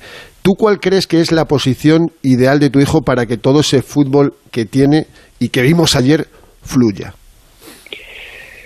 Mira, yo te voy a contar una pequeña anécdota de cuando llegamos a, a Zagreb. Eh, a los pocos meses de estar allí, el director deportivo, sabiendo que, que, que, yo era que yo era entrenador, mantuvo una reunión conmigo y me preguntó que como entrenador dónde veía yo más, más a Dani. Te estoy hablando de hace mucho tiempo porque en aquel entonces Dani tenía 16 años, acabábamos de llegar a, a Croacia y Dani venía de jugar como como extremo en la cantera del, del Fútbol Club Barcelona. Yo le comenté al director deportivo que, que yo creía que donde Dani más rendía era en banda izquierda, pierna cambiada, con libertad para moverse en zonas, en zonas interiores. El director deportivo, eh, Marco, me contestó, nosotros creemos que Dani en esa posición es un buen jugador, pero que donde puede desplegar su mejor versión es por dentro, es por detrás del punta, es en una posición de, de, media punta, donde sea capaz de generar el último pase, donde sea capaz de llegar en las ayudas a los centrocampistas, donde genere superioridades con los jugadores de, de banda y, sobre todo donde tenga la posibilidad de pisar, de pisar área.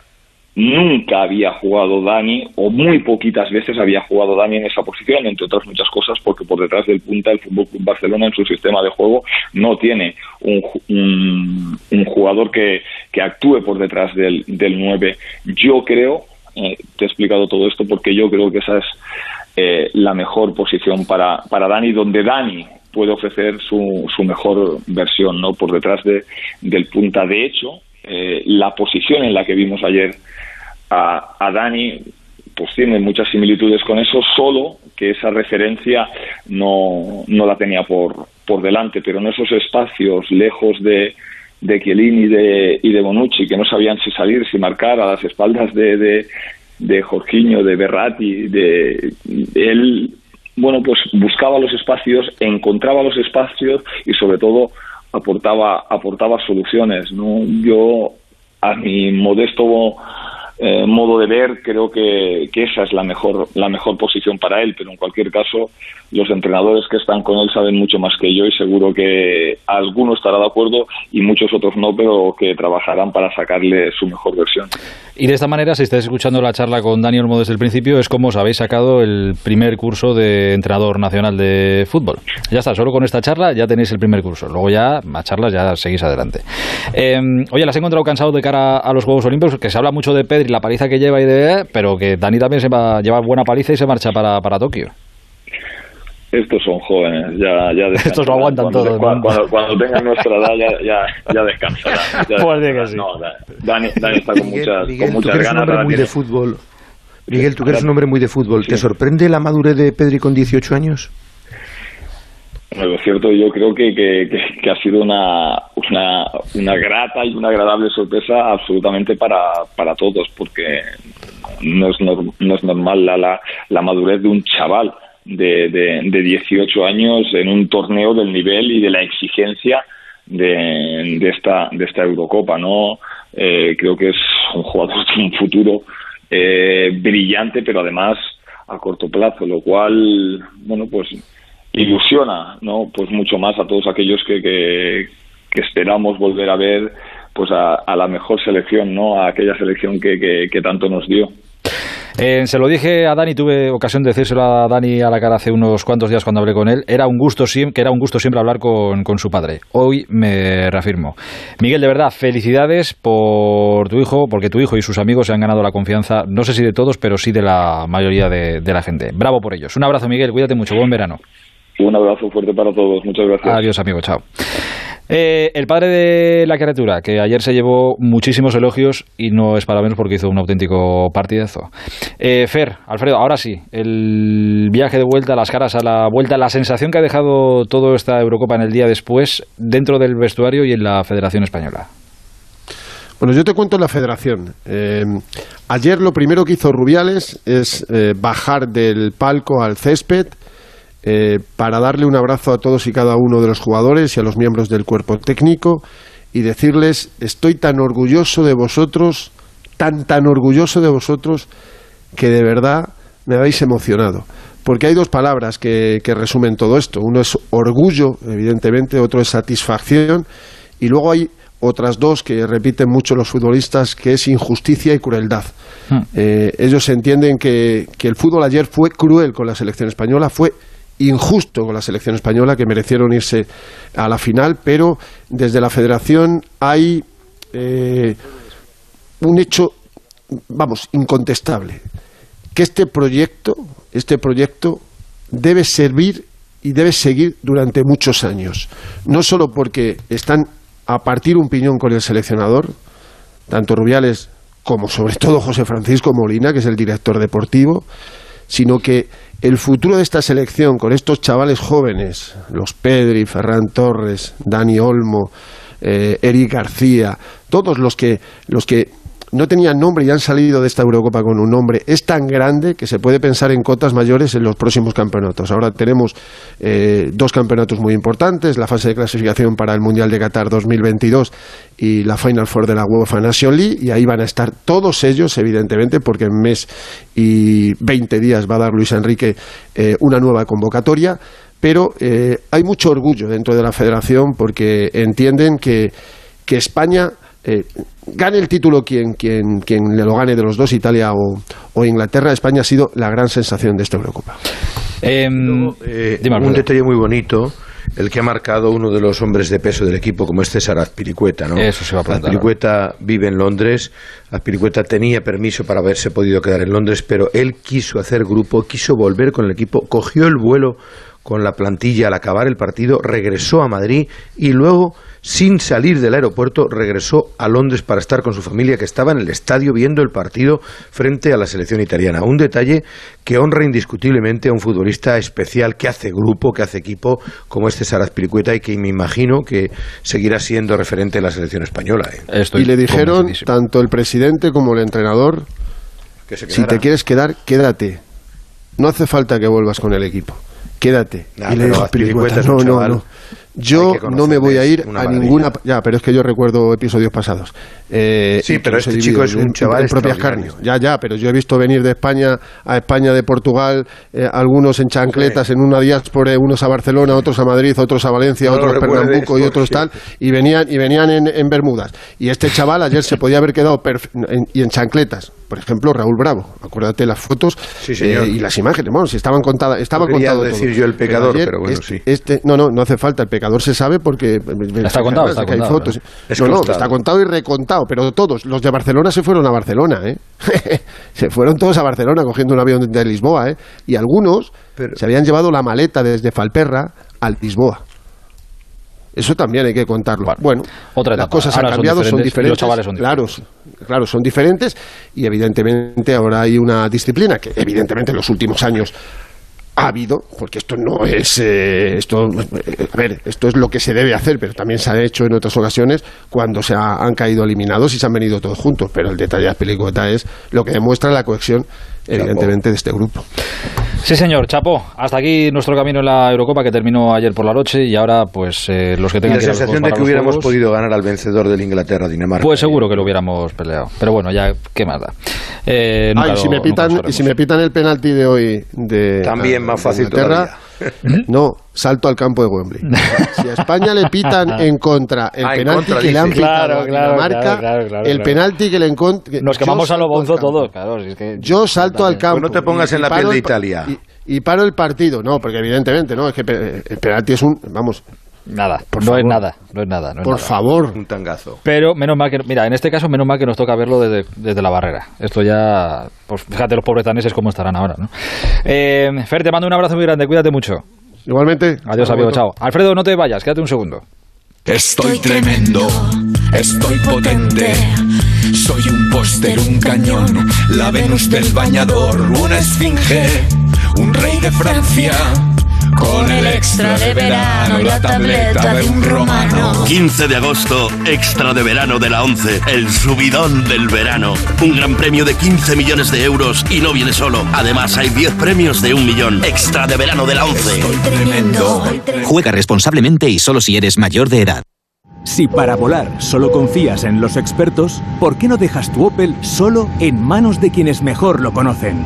Ven a tu servicio oficial Opel a revisar tu coche y además aprovecha nuestra oferta 2x1 en neumáticos de primeras marcas para llegar con seguridad a tu próximo destino. Consulta condiciones en tu servicio oficial o en opel.es.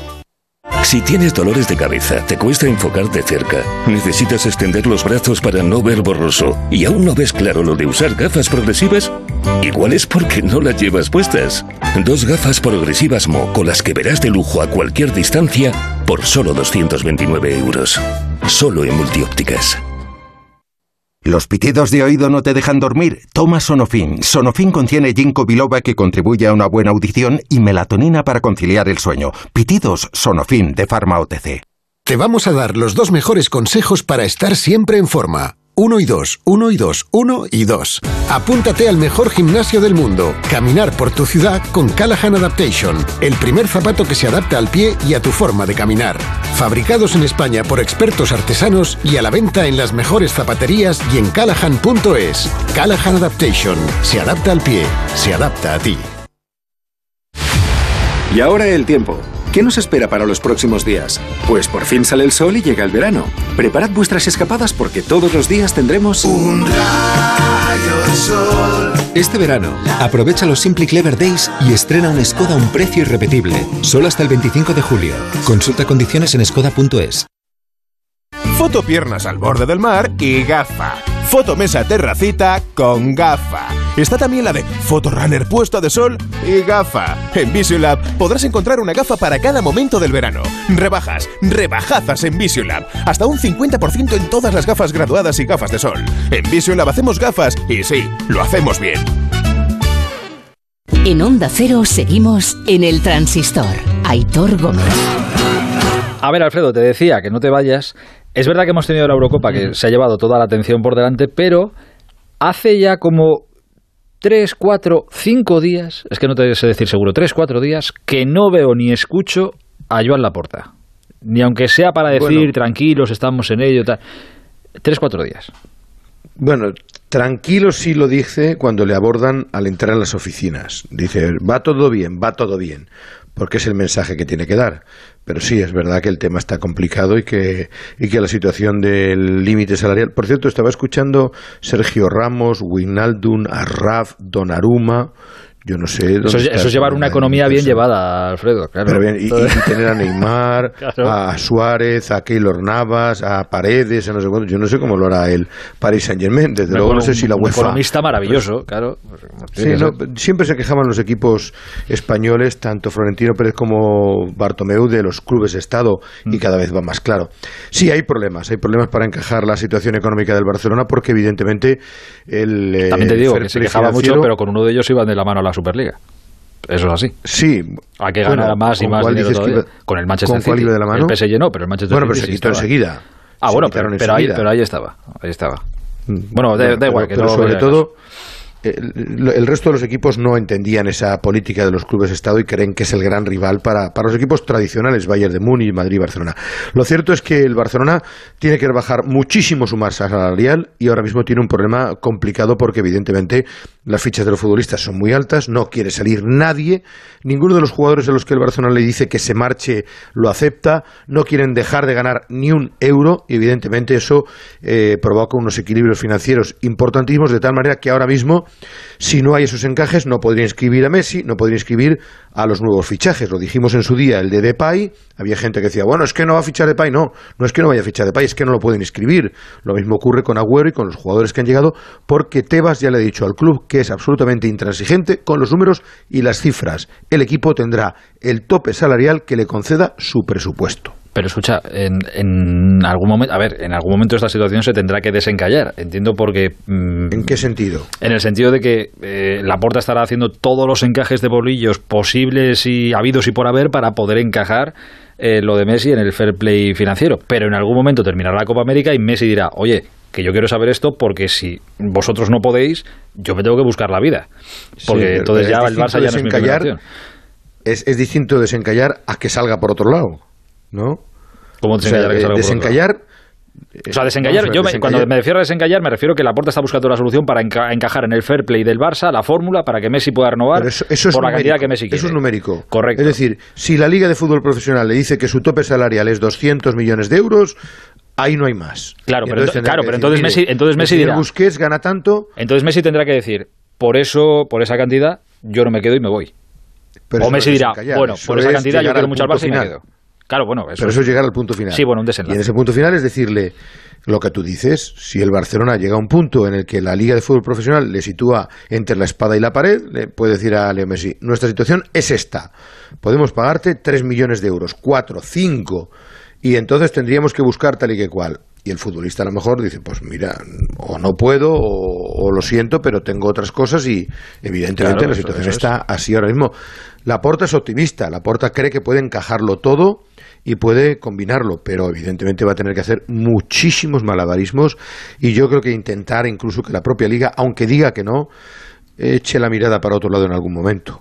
Eso sí que va a estar complicado. Es que si no es imposible. Ya, ya, ya, ya. ya. Ahora, ahora eh, seguimos hablando de muchas cosas. ¿eh? Voy a sumar a la charla a Sandy Noy, al director del Mundo Deportivo. Hola, Sandy, buenas noches. ¿Qué tal? Buenas noches. Eh, ¿Tú que según pasan los días eres más optimista o más pesimista o estás igual? Bueno, estoy igual, porque, a ver, es lo que comentáis en el sentido de que está, está muy difícil eh, encajarlo todo, porque es verdad lo que comentaba eh, Alfredo, pero claro, ahí también hay que encajar un tema, un tema fiscal, un tema económico, o sea, o sea, son demasiadas, son demasiadas cosas. Es- hombre, yo creo que, a ver... Pasa que eh, las, las soluciones no son fáciles. ¿eh? Claro, es que si tienes que, No. si las soluciones son liberar, sí, la- esa es la solución, liberar masa salarial, pero claro, con un tití, con Pjanic, es que nadie se quiere marchar. No sé si Griezmann ahora en el escaparate. Y Braithwaite ha hecho buena Eurocopa, a lo mejor, yo qué sé. Sí, yo lo que, lo que creo que seguramente el Barça tendrá que acabar un poco con eh, soluciones que fueron muy criticadas el año pasado, porque se- son las que tendrá que acabar haciendo, que es eh, seguramente pues compensar salidas. o sea, es decir, eh, eso tendrá que acabar haciéndolo. O sea, Pero ¿cómo eh, compensar salidas? ¿Cómo? bueno, pues seguramente pagando parte de la ficha Amigo. de jugadores que se van, ¿no? Que, se- que salen, porque si no será, claro, es que un jugador que tiene un, le quedan todavía tres años aquí y que cobra un dinero Que no se lo va van a pagar nadie, claro, se queda aquí, No se va a ir a un club a cobrar Vamos, menos. muy loco Es- tiene que es, estar, Es difícil.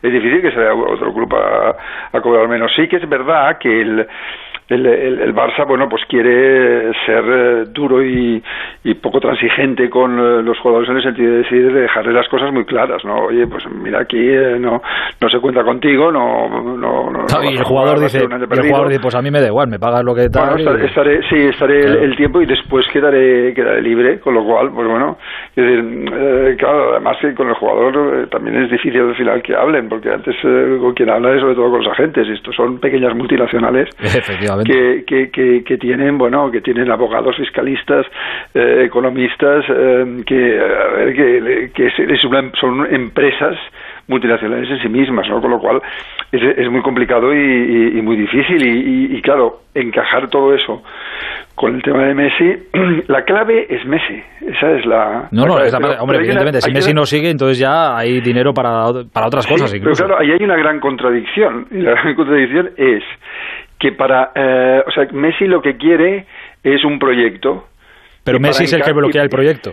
Y para encajar a Messi, lo que no puedes tener es pro- es proyecto, porque no vas a poder fichar a nadie. Efectivamente, eso es. Entonces, claro, ahí sí que se vive una cierta, una cierta contradicción. Es verdad que el Barça lo está intentando a todos los niveles. Yo no tengo la sensación de que haya todavía una oferta que diga que se diga mira eh, Leo es esto tengo la sensación de que se está buscando se están buscando fórmulas para poder eh, llegar a, a esa oferta definitiva no por eso yo creo que se está alargando tanto el eh, tanto el tema no pero Sí, habrá un momento en que tiene que ponerse punto final en que hay que decir oye hasta aquí llegamos porque es que si no el Barça no si- y- y- imaginemos que no llega y que Messi se va. Bueno se va ya se ha ido Claro, eh, no, no, pero que yo- exacto, es que tiene que haber una fecha para que cada uno siga su camino por su lado si esto Claro, no llega por, a un buen por- fin. por Messi, por, por el Barça también, porque claro, el, Barça tendrá que... Y, después que también hay, hay cosas... Si, por ejemplo, Messi no, no, eh, no sigue, eh, tú puedes hacer una cosa con, con Griezmann o no. Por Si. Messi sigue es una cosa y si no sigue es otra. Por ejemplo, exacto. Claro, quiero decir, eh, eh, o sea, pero que Messi también, que mientras tanto, si Messi, yo que sé, si tiene las puertas abiertas de, imagínate, los únicos equipos que parece tal, el PSG y el City, ya, pero los- esos equipos siguen fichando y van haciendo sus planes, Sí, tal, claro, sí, no van a esperar claro. al 15 de agosto, Claro. oye, que soy Messi, que me, que me puedo ir, va a decir, oye, pues ya aquí, Sí, aquí hombre, no. con Messi se puede No, esperar, porque- pero bueno, decir que, claro, si te fichan a Kane o te, claro, eh, depende de lo Es que... que la cosa cambia, claro, claro. Claro, claro, quiero decir, eh, eh, eh, también es así, es, es por, por, las dos, por las dos partes, ¿no? Alfredo. No, pero que ahora mismo se están, están abiertas todas las negociaciones. Evidentemente, están buscando fórmulas para que Messi se quede. Pero a lo mejor, al hilo de lo que tú decías, Aitor, en un comienzo, llega un punto de no retorno. Es decir, pues así es imposible, es inviable, por la razón que sea es. o porque nos pasamos de las cifras. Y entonces entra ese segundo escenario que decía Santi que podría ser, bueno, pues entonces, ¿qué? ¿Nuestro jugador franquicia sería Griezmann? Porque si Messi se queda, a lo mejor tienen que poner a la venta a Griezmann, a Dembélé y otra serie de futbolistas. Y en esas están, en, en- en el movimiento de piezas. Pero ahora mismo yo estoy con Santi en que están buscando la fórmula para que Messi se Eh. quede. Pero no hay una concreción de decir 37 por aquí, 15 por allá, 22 por allá. No, están intentando convencerle para que se quede y la fórmula más adecuada para no saltarse el fair play y para que Messi quede contento. Eh, evidentemente todo gira en torno a, a Leo Messi, pero es que hay algo que estos días, insisto, que como la Eurocopa se lo lleva todo por delante, hay algo estos días que seguramente habréis leído, habréis visto y demás, y, y no sé si la pelota cada vez se va haciendo más grande o, o ya la cosa se ha quedado ahí apartada, que es un lío que tuvieron o con un vídeo Griezmann, Dembélé y que no sé si ha afectado también, ha terminado afectando al gran patrocinador ahora mismo del Barça, que es Rakuten, que como es asiático y el vídeo mm, eh, en el vídeo se profieren palabras eh, pues, o aspectos supuestamente dicen despectivas, iba a decir racistas, pero bueno, supuestamente despectivas, los de Rakuten como son asiáticos se han enfadado y puede afectar al patrocinador. ¿Cómo está eso? ¿Qué, qué- cómo está esa historia? Bueno, la, la situación fue un vídeo que es del 2019 en una gira que realiza el Fútbol Club Barcelona por Asia y en la que están jugando Griezmann y Dembélé. Y en la misma sí profieren comentarios despectivos hacia personas asiáticas que estaban en torno a ellos intentándoles arreglar para que pudieran jugar y desarrollar la partida. Ahora se ha hecho viral este vídeo y evidentemente Rakuten y Mikitani, que es su propietario y un hombre fuerte que respalda y publicita el Fútbol Club Barcelona se mostró muy molesto y pidió al Fútbol Club Barcelona que por, por favor explicaran un poco y pidieran disculpas por esta situación. Griezmann al parecer ya pidió disculpas, pero fueron tardías de tal manera que en el mundo asiático, en el mundo japonés están muy dolidos con esta imagen que se ofreció y la empresa Konami, que le había firmado para unos juegos y para una serie de actividades en los próximos meses y en los próximos años, ha rescindido el contrato nada más firmarlo. Y a pesar de las disculpas de Griezmann, ha decidido eh, quitarlo. Y por otra parte, el Fútbol Club Barcelona, en su cuenta eh, asiática, no en la cuenta general, también ha pedido disculpas por eh, aquellas personas que se hubieran podido sentir ofendidas por este gesto. Es decir, un, un alboroto más o un. un Cada cosa eh, un- para perder patrocinadores. Sí, un enredo más que no ayuda. Sí, no, no, no, no, es que nada. ¿Ves? A, a perro flaco todos son pulgas. Dime, Santi. Porque es un, es un vídeo de hace dos años. Sí, sí, de hace dos años. Del 19, Eh, sí. cuando, cuando el vídeo se produjo no, no hubo eh, ningún revuelo. Es que no sé si se hizo viral entonces o no, lo sé, ¿no?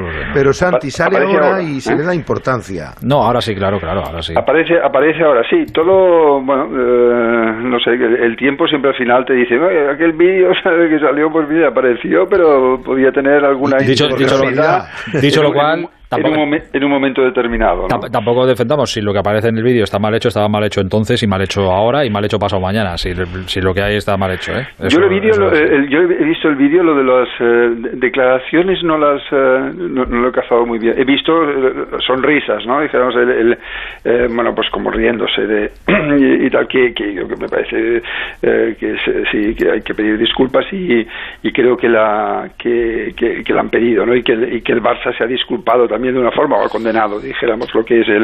el tiene eh, culpa el Barça de nada, los- Santi. los gestos Bueno. que, que salían ahí.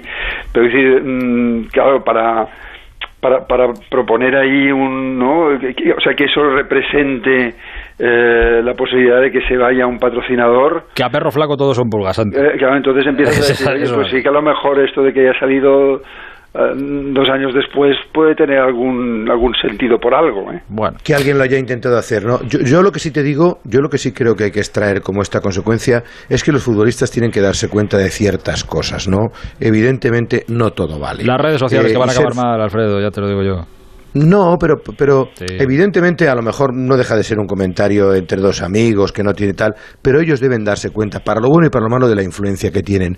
Y son responsables de sus acciones y de sus gestos. Y a Griezmann posiblemente esto le haya costado millones de euros, no te hablo de cientos, millones de euros o más de un millón de euros. Así que que recapaciten y que tampoco se sientan como los reyes del mambo o como intocables, ¿no? Muy Yo creo que también tienen que apechugar. Eh, También un poco cuando, no- no- ahora no recuerdo, ¿eh? pero no sé cuándo cuando se ha de renovar la, el patrocinio. Santi, te mando un abrazo muy grande, que hablaremos pronto, seguro, algo Un pasará. abrazo. Adiós, hasta ahora, es un placer siempre. Hasta mañana, Alfredito, cuídate. ¿Cómo? Que renovó ahora la baja Rakuten, pero sí, Pues a deberá baja renovar todavía. a no tardar mucho. A a Buenas noches. Aitor, hasta mañana. Adiós, cuídate, Alfredo, hasta ahora. Eh, ah, por cierto, ahora que hablábamos de lo de las redes sociales y todo esto, no quería que se me pasara. Es verdad que Álvaro Morata lo denunció durante la Eurocopa, lo que había vivido, lo que habían vivido sus hijos cuando iban al partido, no sé qué, y las críticas y lo que les decían y demás. Y creo que hoy eh, su mujer, no sé si hoy o ayer, su mujer ha denunciado también algunos comentarios que ha recibido en su cuenta de Instagram y sus redes sociales.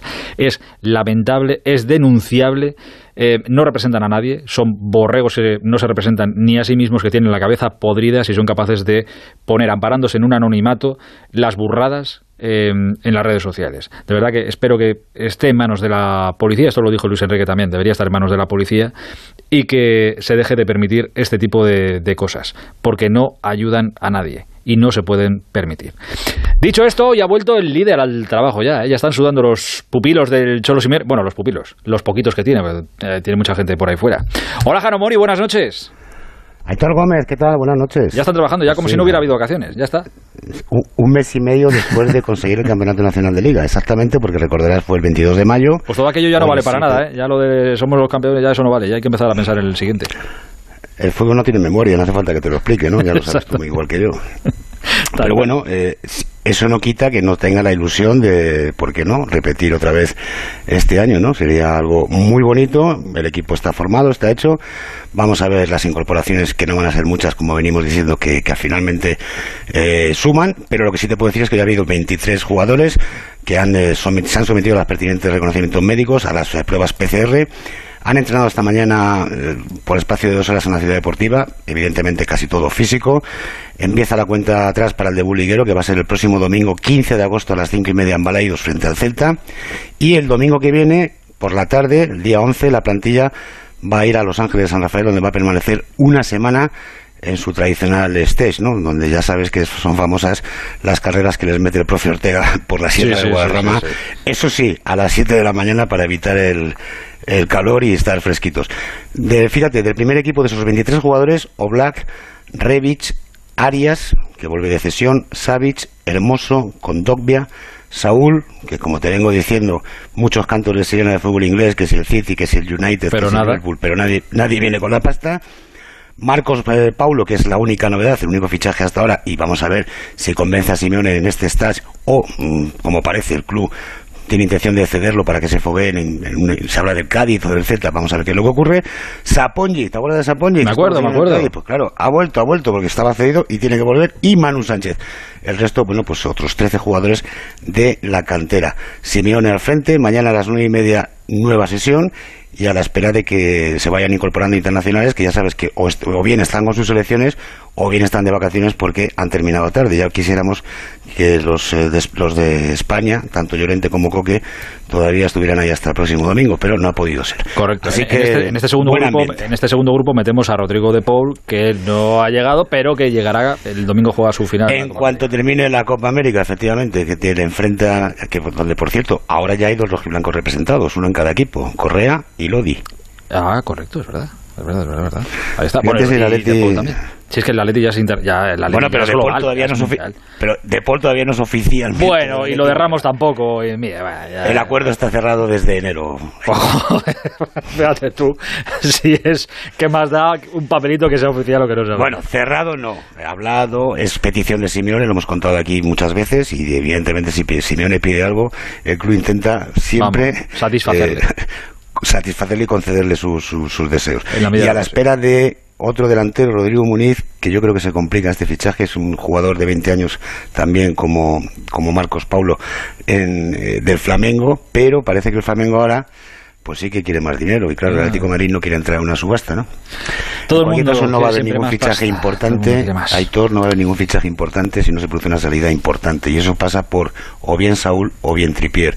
Si no, pues eh, yo creo que se ficharía un delantero de perfil bajo. e Incluso se habla de la posibilidad de recuperar a Dembélé, que jugó 140 minutos en el Atleti, que no marcó ningún gol, pero que ha dejado muy buen recuerdo en el vestuario y al que parece que Simeone, aunque no lo ha usado mucho, no le parece mal para dar minutos de descanso a Luis Suárez. Claro, el Atleti va con Inglaterra en la final del domingo, por Tripier, evidentemente. Eh, Está el Guiri ahí, sí señor. Está el Guiri, sí señor.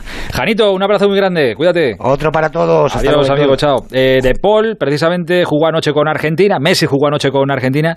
Argentina ayer se clasificó, de madrugada, se eh, clasificó para jugar el sábado la final de la Copa América contra Brasil. Fue en la tanda de penaltis. Y el héroe fue el portero de Argentina, Emiliano Martínez. Es portero de Aston Villa también. El portero que no dejó de hablar a los jugadores colombianos cuando iban a lanzar los penaltis. Eh, bueno, os lo voy a poner porque como no hay público se escucha perfecto por si no lo habéis escuchado todavía. Este es el portero cuando el jugador está a punto ya de tirarle el penalti. Fíjate la monserga que les soltaba a los colombianos. Lo siento, pero te como, hermano. Lo siento, pero te como, hermano. Parada. Ahí va otro. Está delante la pelota. Estaba delante la pelota, dice. Sí, sí, hacete el boludo. Ya te conozco. vos. ¿Te gusta? Sí, mirá. Mirá que me se la cosa del atajo, eh. Mirá que te como, hermano. Mirá que te como, hermano. Toma, y se la para. Este es a Jerry Mina el que se la para. Mírame la cara. Mírame. Mírame, mírame. Y se la para también. Bueno, de verdad, espectacular lo del portero. Que, que a algunos le parecerá un genio absoluto. A los colombianos supongo que les parece pues que esto no está bien hecho. Eh, y se ha comentado mucho también, por cierto, los gestos de Leo Messi cuando falla Jerry Mina, que Messi lo celebra maravillosamente bien, se pone a gritarle, baila ahora, baila ahora, en referencia a algunos bailes que debía hacer el bono de Jerry Mina, qué sé yo. Eh, Carlos Ares, buenas noches. Hola, buenas noches, Aitor. O sea que, claro, Emiliano Martínez ahora mismo es ídolo absoluto en Argentina, supongo. Sí, totalmente, totalmente. El Dibu, le llaman el Dibu. Eh, bueno, conocen la historia del Dibu porque aquí había una serie, cuando era muy joven, una serie que pasaban por televisión, eh, Mi familia es un dibujo, que era con este formato de que dos, este, un matrimonio tiene tres hijos que son tres dibujitos animados. Y, y a él de chico le decían el, el Dibu, justamente porque parecía que estaba dibujado. Eh, y, re- y realmente es un personaje muy particular, tiene una historia muy particular porque él se fue de Argentina, no le gustó, jugaba en, en las inferiores del Independiente, en la cantera del Independiente, pero no llegó a debutar en primera y luego fue, eh, eh, como jugaba en la selección sub-17, ahí le atajó otros dos penaltis a Brasil en un partido de finales de, de selección sudamericana sub-17 y ahí lo vieron del- desde Inglaterra, un ojeador del Arsenal, se lo llevaron allá y luego lo cedieron, estuvo cedido en seis equipos, finalmente volvió al Arsenal y ahí tuvo la oportunidad de jugar. Llegó a ser suplente, mira cómo son las cosas, del portero que fue ayer de Colombia, llegó a ser suplente de David Ospina. Sí, y, y finalmente se le dio la oportunidad, ganó un título y ahí eh, apareció esta oferta del Aston Villa que lo compró y fue considerado el mejor portero de, de la liga el año Pero, pasado y Carlos, tenemos constancia de que cada vez que hay, de que en los penaltis lo ha hecho durante toda su carrera, que les habla a los, a los contrarios así. Entonces, que- no mí- hay no no no hay constancia de eso. Ah, no, vale, vale, no vale. no Bueno, es que ahora, ahora también se escucha todo, igual lo hacía de antes, pero no se escuchaba, claro, que no lo sabemos. Claro.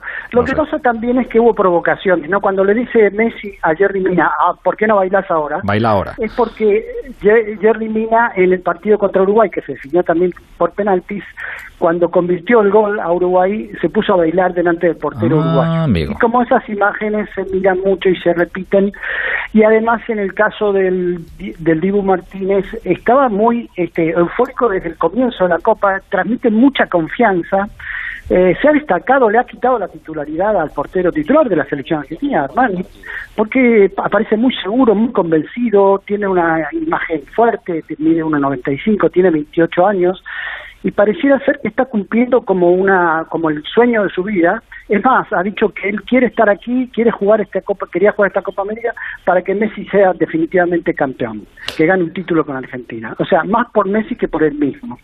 Así que bueno, con todo eso, más lo que hizo anoche, hoy este fue figura y a- a- no solo él, sino toda la familia en los telediarios, en los programas de deporte se ha entrevistado al hermano, al padre, a los amigos, a, a todos quienes conocieron, a su formador. Ahora todos saben quién es el Dibu Martínez cuando hace seis meses nadie tenía idea de quién era Pues- y no se sabía por qué, por qué lo habían convocado. Fíjate que eh, yo no me acordaba, pero en- ¿cuándo fue Busti? 2017. Eh, 16-17, no sé cuándo me ha dicho. Eh, estuvo en el Getafe, aquí jugando en, En el España. Getafe. Eh, pero creo que jugó, Claro. jugó poquito, creo que jugó cuatro partidos o así. Pero estuvo aquí, estuvo aquí. Digo, tuvo seis sesiones. El Arsenal se lo llevó siendo muy joven y lo cedieron a seis equipos de ingleses, además del Getafe. Bueno. O sea que para él es finalmente la consagración. Le costó muchísimo. Es más, cuando estaba en Inglaterra extrañaba demasiado, como siempre pasa con los jugadores cuando se van muy jóvenes, como le pasó a Messi, a tantos jugadores que quieren volverse y finalmente con- consiguen eh, cumplir el sueño, ¿no? Porque ese era, eso era lo que él quería. Ahora se viene un partido muy picante el sábado a las 21 horas en el Estadio Maracaná, picante ya el Brasil-Argentina. Hay que tener en cuenta que Brasil no pierde un partido por los puntos, o sea, partidos oficiales, desde su derrota en eh, cuando perdió con Bélgica en el Mundial de Rusia 2018. Uh, hace tiempo ya. Y en casa, y en casa, eh, desde, desde el 2014, la Copa del Mundo del 2014, el 12 de julio de 2014, cuando perdió por el tercer y cuarto puesto contra Holanda, o sea que lleva 28 partidos de los cuales ganó 24 y empató 4. O sea, está invicto El- eh, y además eh, Brasil. O sea que la, la, la dificultad para Argentina consagrarse campeón en Brasil es realmente, y más como después del partido que terminó ayer, Messi tan golpeado y los jugadores están cansados y Brasil ya tenía un día más de descanso.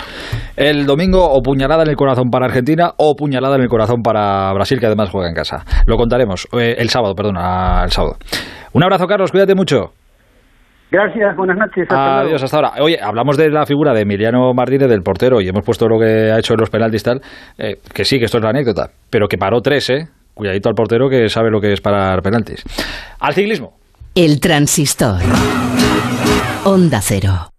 Hola, soy Juan Ramonet y estoy enamorado. Estoy enamorado de mi trabajo. Me siento afortunado por dedicarme a mi pasión. La FP tiene más de 150 titulaciones. Tú puedes elegir lo que de verdad te mueve. Elige lo que te gusta y enamórate de tu profesión. La formación profesional te permite hacerlo realidad. Fundación A3 Media por la formación profesional y la empleabilidad juvenil. Cada semana tengo que repostar. ¿Tú no vas nunca? Yo no, tengo un vehículo electrificado de Kia y los primeros 50 kilómetros va en eléctrico. Esto sí que es ahorro. Ven a Takai Motor del 8 al 12 de julio y no te pierdas el evento VIP de los vehículos electrificados con los mejores vehículos en stock. Takai Motor, tu concesionario Kia en la milla del motor de Alcorcón, Fuenlabrada, Móstoles y también en takaymotor.com. Quiero decirte mi secreto ahora. Tengo un sexto sentido. En ocasiones veo ofertas dos por uno. Sí, dos gafas graduadas de marca con antirreflejante por solo 79 euros. Infórmate en soloptical.com. Soloptical, solo grandes ópticas. ¿Problemas de humedad? Iberdeco Humedades es la solución. Devolvemos la salud a tu vivienda con nuestros tratamientos antihumedad definitivos, de principio a fin, hasta 30 años de garantía. No lo pospongas más. Solicita ahora un diagnóstico gratuito en iberdecohumedades.es 910 31 10. En ocasiones veo ofertas dos por uno. Sí, dos gafas graduadas de marca con antirreflejante por solo 79 euros. Infórmate en soloptical.com. La agricultura, la ganadería, la pesca, el mundo rural, el campo y la naturaleza tienen un programa de referencia los fines de semana. Onda Agraria, con toda la actualidad de estos sectores fundamentales en la sociedad. Para estar al día de los mercados, de los precios de nuestra cesta de la compra, para aprender y descubrir muchas curiosidades del mundo rural de una forma muy amena y entretenida, con entrevistas a los mejores profesionales de estos sectores básicos en la economía. Onda Agraria, con Pablo Rodríguez Pinilla y Soledad de Juan. Sábados y domingos a las 6 de la mañana y siempre que quieras en la app y en la web de Onda Cero. Te mereces esta radio. Onda Cero, tu radio.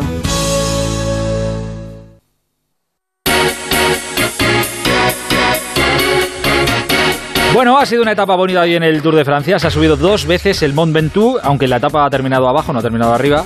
Victoria con autoridad para Van Aert, el campeón de Bélgica. Y es verdad que Pogachar, el líder de la carrera, el muy líder, muy superior a todos, ha habido un momento en el que ha querido seguir al danés Vingegaard y, oye, que no ha podido seguirle. Pero vamos, que la ha cogido después en, en el descenso del Mont Ventoux. Y he visto a Pedro Delgado que como que se emocionaba diciendo, ay madre mía, que este es humano, que este es humano, que este es humano. Y hombre, ha sido unos segunditos. Es verdad que algo de moral eh, le dará a todos los rivales, porque dice, joder, por lo menos es humano y a veces este chaval lo pasa mal. Hola Pedro, buenas noches. Hola Pedro. Sí, sí, hola. Ah, ahora sí, ahora sí, buenas noches. Y está Anselmo Fuerte también por ahí. Hola Anselmo, buenas noches. Hola, buenas noches. ¿Qué es Pedro? Que te he visto digo, joder, no ha sido para tanto. Al principio No, no. sí, pero parecía, pero al final no. No, no, no ha sido para tanto, desde luego. Si es que eh, solo se ha quedado de uno de esos otros que opositan por ganar el Tour, o mejor dicho, para hacer podium en París. Eso, para ganarlo ya no posita nadie. Sí, pero bueno, siempre por la sensación que hay con Pogachar, con ese dominio con que corre, que parece que eh, decide un momento hacer su carrera y, y se va cuando quiere, ¿no? Pues hoy la verdad es que la carrera está muy bien, ha estado muy rápida desde el principio. Ineos, que bueno, eh, yo creo que ha jugado, ha apostado fuerte por Carapaz y aunque Carapaz no ha sacado la mejor provecho a ese trabajo de, su equipo, sí que lo ha sacado Vinegar en ese ataque a, kilómetro y medio de coronar el y hemos visto cómo Pogachar le seguía el líder, el maillot amarillo y como 300 metros después, un metro, dos metros, tres metros cedía y tenía que ir a buscar, o bueno, realmente fue finalmente neutralizado por Carapaz y Rigoberto Urán. Era poca cosa, la bajada tiene más de cinco minutos de ventaja respecto al danés, pero sobre todo ver una sensación de debilidad, yo creo que lo anima, lo que anima es a la carrera, a Lineos a probarlo, a Jumbo Visma, que es el equipo de Vinegar, y, y bueno, yo creo que se presenta una carrera un poquito más interesante ante ese momento de debilidad que ha tenido el líder. Bueno, yo que- sí, sí es por eso sí, o sea, que, que los demás vean de, ostras, pues este a veces, a veces tiene ratitos de que lo pasa mal. Pues hombre, a lo No, mejor por ahí... Aitor, es que algunos decían, bueno, este va a llegar allí y va a hacer la misma de siempre, ¿no? A dos, tres kilómetros de Corona del Ventoux, ataca, se va solo y llega en plan... Y gana la etapa. Victorioso y, y no ha sido así. Y no me extraña no hubiese extrañado que lo hubiese intentado una vez más pero la verdad es que a Pogacar se- el ritmo de la carrera o lo que sea se le ha visto con crisis y cuando ha habido ya las hostilidades que no terminaban nunca de arrancar porque yo creo o todos esperábamos que el, el ecuatoriano Carapaz moviese la carrera no llegaba luego entendimos que Carapaz no tenía las piernas que otras veces ha mostrado y de ahí ha sacado mejor partido el danés pero que Pogachar tampoco va tan fino o tan sobrado como parecía hace dos días Anselmo, ¿coincides? No. ya sabía yo. Anselmo, que es un tío tranquilo como yo, "Ah, este lo tiene todo No, controlado". yo creo que no coincide. Eh, Hay que, hay que, es verdad que, que la autoridad que está imponiendo hasta ahora era grande, pero este puerto es complicado. Este puerto, bueno, los que lo hemos subido en, en bici, pues sabemos que es, es, es difícil. Más de, de- después, bueno, no hubo una etapa antes de la etapa de ayer, el antes de ayer descanso y eso también puede afectar. Pero ha sido faltando dos kilómetros. Si eso le pasa a, con, peligro a perder mucho tiempo eso, yo creo que no se queda como se va a quedar. Es verdad que, que bueno, que el, que el corredor de Jumbo le ataque faltando dos kilómetros, le ha soltado porque no, no es que no lo haya cogido, es que le ha soltado, porque si no le coge dice, bueno, no, va, va, va aguantando, pero no, le ha soltado. Y sí es verdad que se le ha visto una pequeña debilidad, pero vamos, una pequeña debilidad que Sí, a- a- de- Anselmo. Pero es que yo creo que lo han atacado antes porque eh, los demás, o sea, menos Fogachar, eh, Carapaz, Vinegar... Eh, Que tampoco Ocon, están como para atacar. Están, están preocupados por el podio, a ver quiénes son Claro. el podio. En el primero ni piensan en él. Y entonces ellos atacan entre ellos para ver quién es el más fuerte. Y entonces no se fían y atacan tarde por aquello de decir, a ver, no sea que ataque demasiado pronto y se vuelva la pelota contra mí. Y por eso yo creo que no, no han atacado. Y lo bueno en esa lucha es lo que hemos visto hoy. Al final, que el Pogachar tiene un punto de debilidad y eso va a animar posiblemente a lo mejor a alguno que se sienta bien, en lugar de esperar en el último kilómetro, los dos últimos, probarlo a cuatro o cinco de meta. No sé, yo yo creo que, que la carrera va a seguir Pogachar, a lo mejor va incluso haciendo amigos, no no quiere tampoco llegar y decir, venga, voy a aquí a, a hacer un, un alarde, voy a hacer un alarde aquí de, de fuerza otra vez, no, vamos a esperar, queda mucha carrera, mañana son etapas peligrosas, mañana llegan animes con puede hacer viento, la, la etapa de Andorra, la etapa de, de los Pirineos queda mucho, entonces eh, si le hace falta en los Pirineos, porque le hemos visto que que siempre ha ido eh, a más. Eh, ha terminado las, las carreras que le hemos visto terminar de, tres semanas, ha terminado más. No va a ser esta, a lo mejor puede ser, ¿no? Pero yo creo que no. Yo creo que, que hoy ha sido un pequeño mal momento que, que si le hubiese hecho falta yo creo que si termina arriba lo mismo no le saca no, no se queda ¿eh? porque hubiese hecho un esfuerzo de dos kilómetros y no se queda. Aprovechando esto que dice Anselmo ya con esto termino. Como espectador egoísta que lo único que busco es mm, el espectáculo y disfrutar yo puro pura y duramente cuando estoy viendo el tour a través de la televisión no es estropear un etapón como el de hoy que termine abajo en vez de poner la meta arriba y que termine en el Mont Ventoux pero arriba Aquí mala pregunta. A cualquiera de los dos. Sí, lo que pasa, lo que pasa es que termina arriba es muy complicado, es muy complicado porque la infraestructura que tiene el Tour para, para meterla arriba tienen que, han terminado varias ya. Bueno, de hecho, pues la que terminó que, que ganó Gárate, Gárate ganó, eh, eh, un español ganó arriba. Sí, entonces eh, eh, es complicado y a lo mejor pues el Tour tampoco quiere complicarse la vida, pues ya han criticado, le critican bastante por, por toda la infraestructura que lleva y, a veces la peligrosidad que tienen las, las, llegadas y yo creo que bueno que es, es, lo más bonito terminar arriba por supuesto claro. porque ve la, ve, además se ve las metas preciosas se ve va subiendo se va viendo la meta entonces más bueno, épico joder más claro no sé. y, y, no y la gente no se a lo mejor no, no relajarte ahí no te relajas subiendo ni mucho menos pero sí que es verdad que como sabes que te quedan 20 o 25 kilómetros por abajo y que si me sacan unos segundos le puedo coger no no lo mismo yo, yo creo que sí hubiese sido mejor terminar arriba a, a, a, mí, en cambio, me gusta que acabe abajo más que arriba. Lo que ha dicho Anselmo es, es real. Cuando Juan Magarate ganó ahí arriba, eh, nosotros, yo no sé, Anselmo, pero yo que estaba con Televisión Española, el, lo que es la meta, o sea, lo que es de prensa, estaba abajo, eh, en Beduán. No, no, o sea, no, no. No, no ponen... es que luego otra vez lo hice, yo vosotros los de la radio no sé, pero nosotros televisiones nos obligaron a estar abajo. No, nosotros somos los pobres, estaríamos en el peor sitio, y, seguro. Y, y no, años no, no, antes, arriba, arriba. Arriba, sí. No, ah, vale, pero vale. años antes se acabó, eh, no estábamos en la misma meta, estábamos como a tres kilómetros de la cima en una carretera por ahí alejados del mundo mundial y yo creo que por eso la siguiente vez nos decidieron estar en el pueblo, digo, porque para no hacer, para no poder estar viéndola in situ la carrera, pues ya nos mandaron al pueblo. No, y es Eh, verdad, que- Pedro, que, que, que perdona que es verdad que, que la mayoría de la gente teníamos que dejar los coches a dos, dos tres kilómetros ¿eh? de la cima y subir andando, ¿eh? Entonces, Pero vamos, por todo eso, hay, hay eso yo poco creo que no- sitio, que Claro. es de son de las llegadas que hay muy poco sitio y muchas veces para la organización es un auténtico quebradero de cabeza acabar en este caso en Mont Ventoux, que cada vez eh, la infraestructura es mucho mayor, ¿no? Por eso yo creo que, que al final han decidido acabarlo abajo y ahí estoy de acuerdo con, con Anselmo.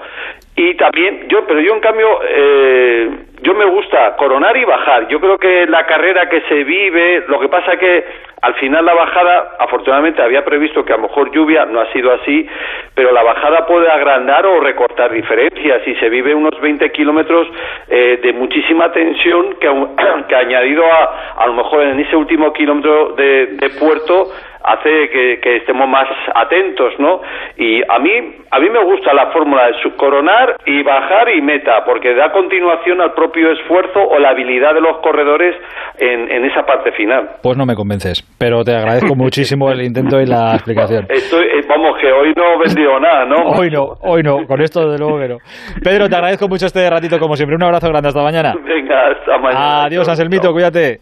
Hasta mañana. Adiós, amigo, chao.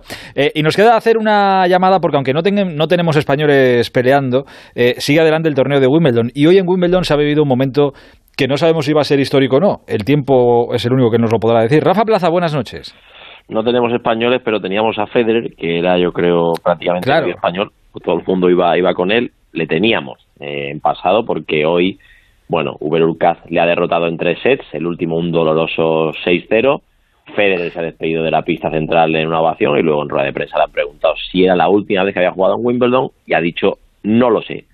Ahora tengo que pensar, reagruparme y ya veremos. Espero que no, pero no lo sé. Es normal. Tiene 40 años el próximo agosto y es normal. Derrota muy dura la que ha sufrido Federer hoy ante Urkaz. Eh, a ver, no, he visto el partido, pero sí que eh, he pasado un rato con alguien que sí lo ha visto y que sabe de esto de tenis. Y me ha venido a decir que casi ha sido doloroso ver el partido porque una leyenda como Federer puede perder, pero verle perder como hoy no es casi digno de una llegenda como él. Sí, la verdad, buen análisis de Anita Rodríguez. Le... Joder, ¿cómo, lo ha sacado de rápido?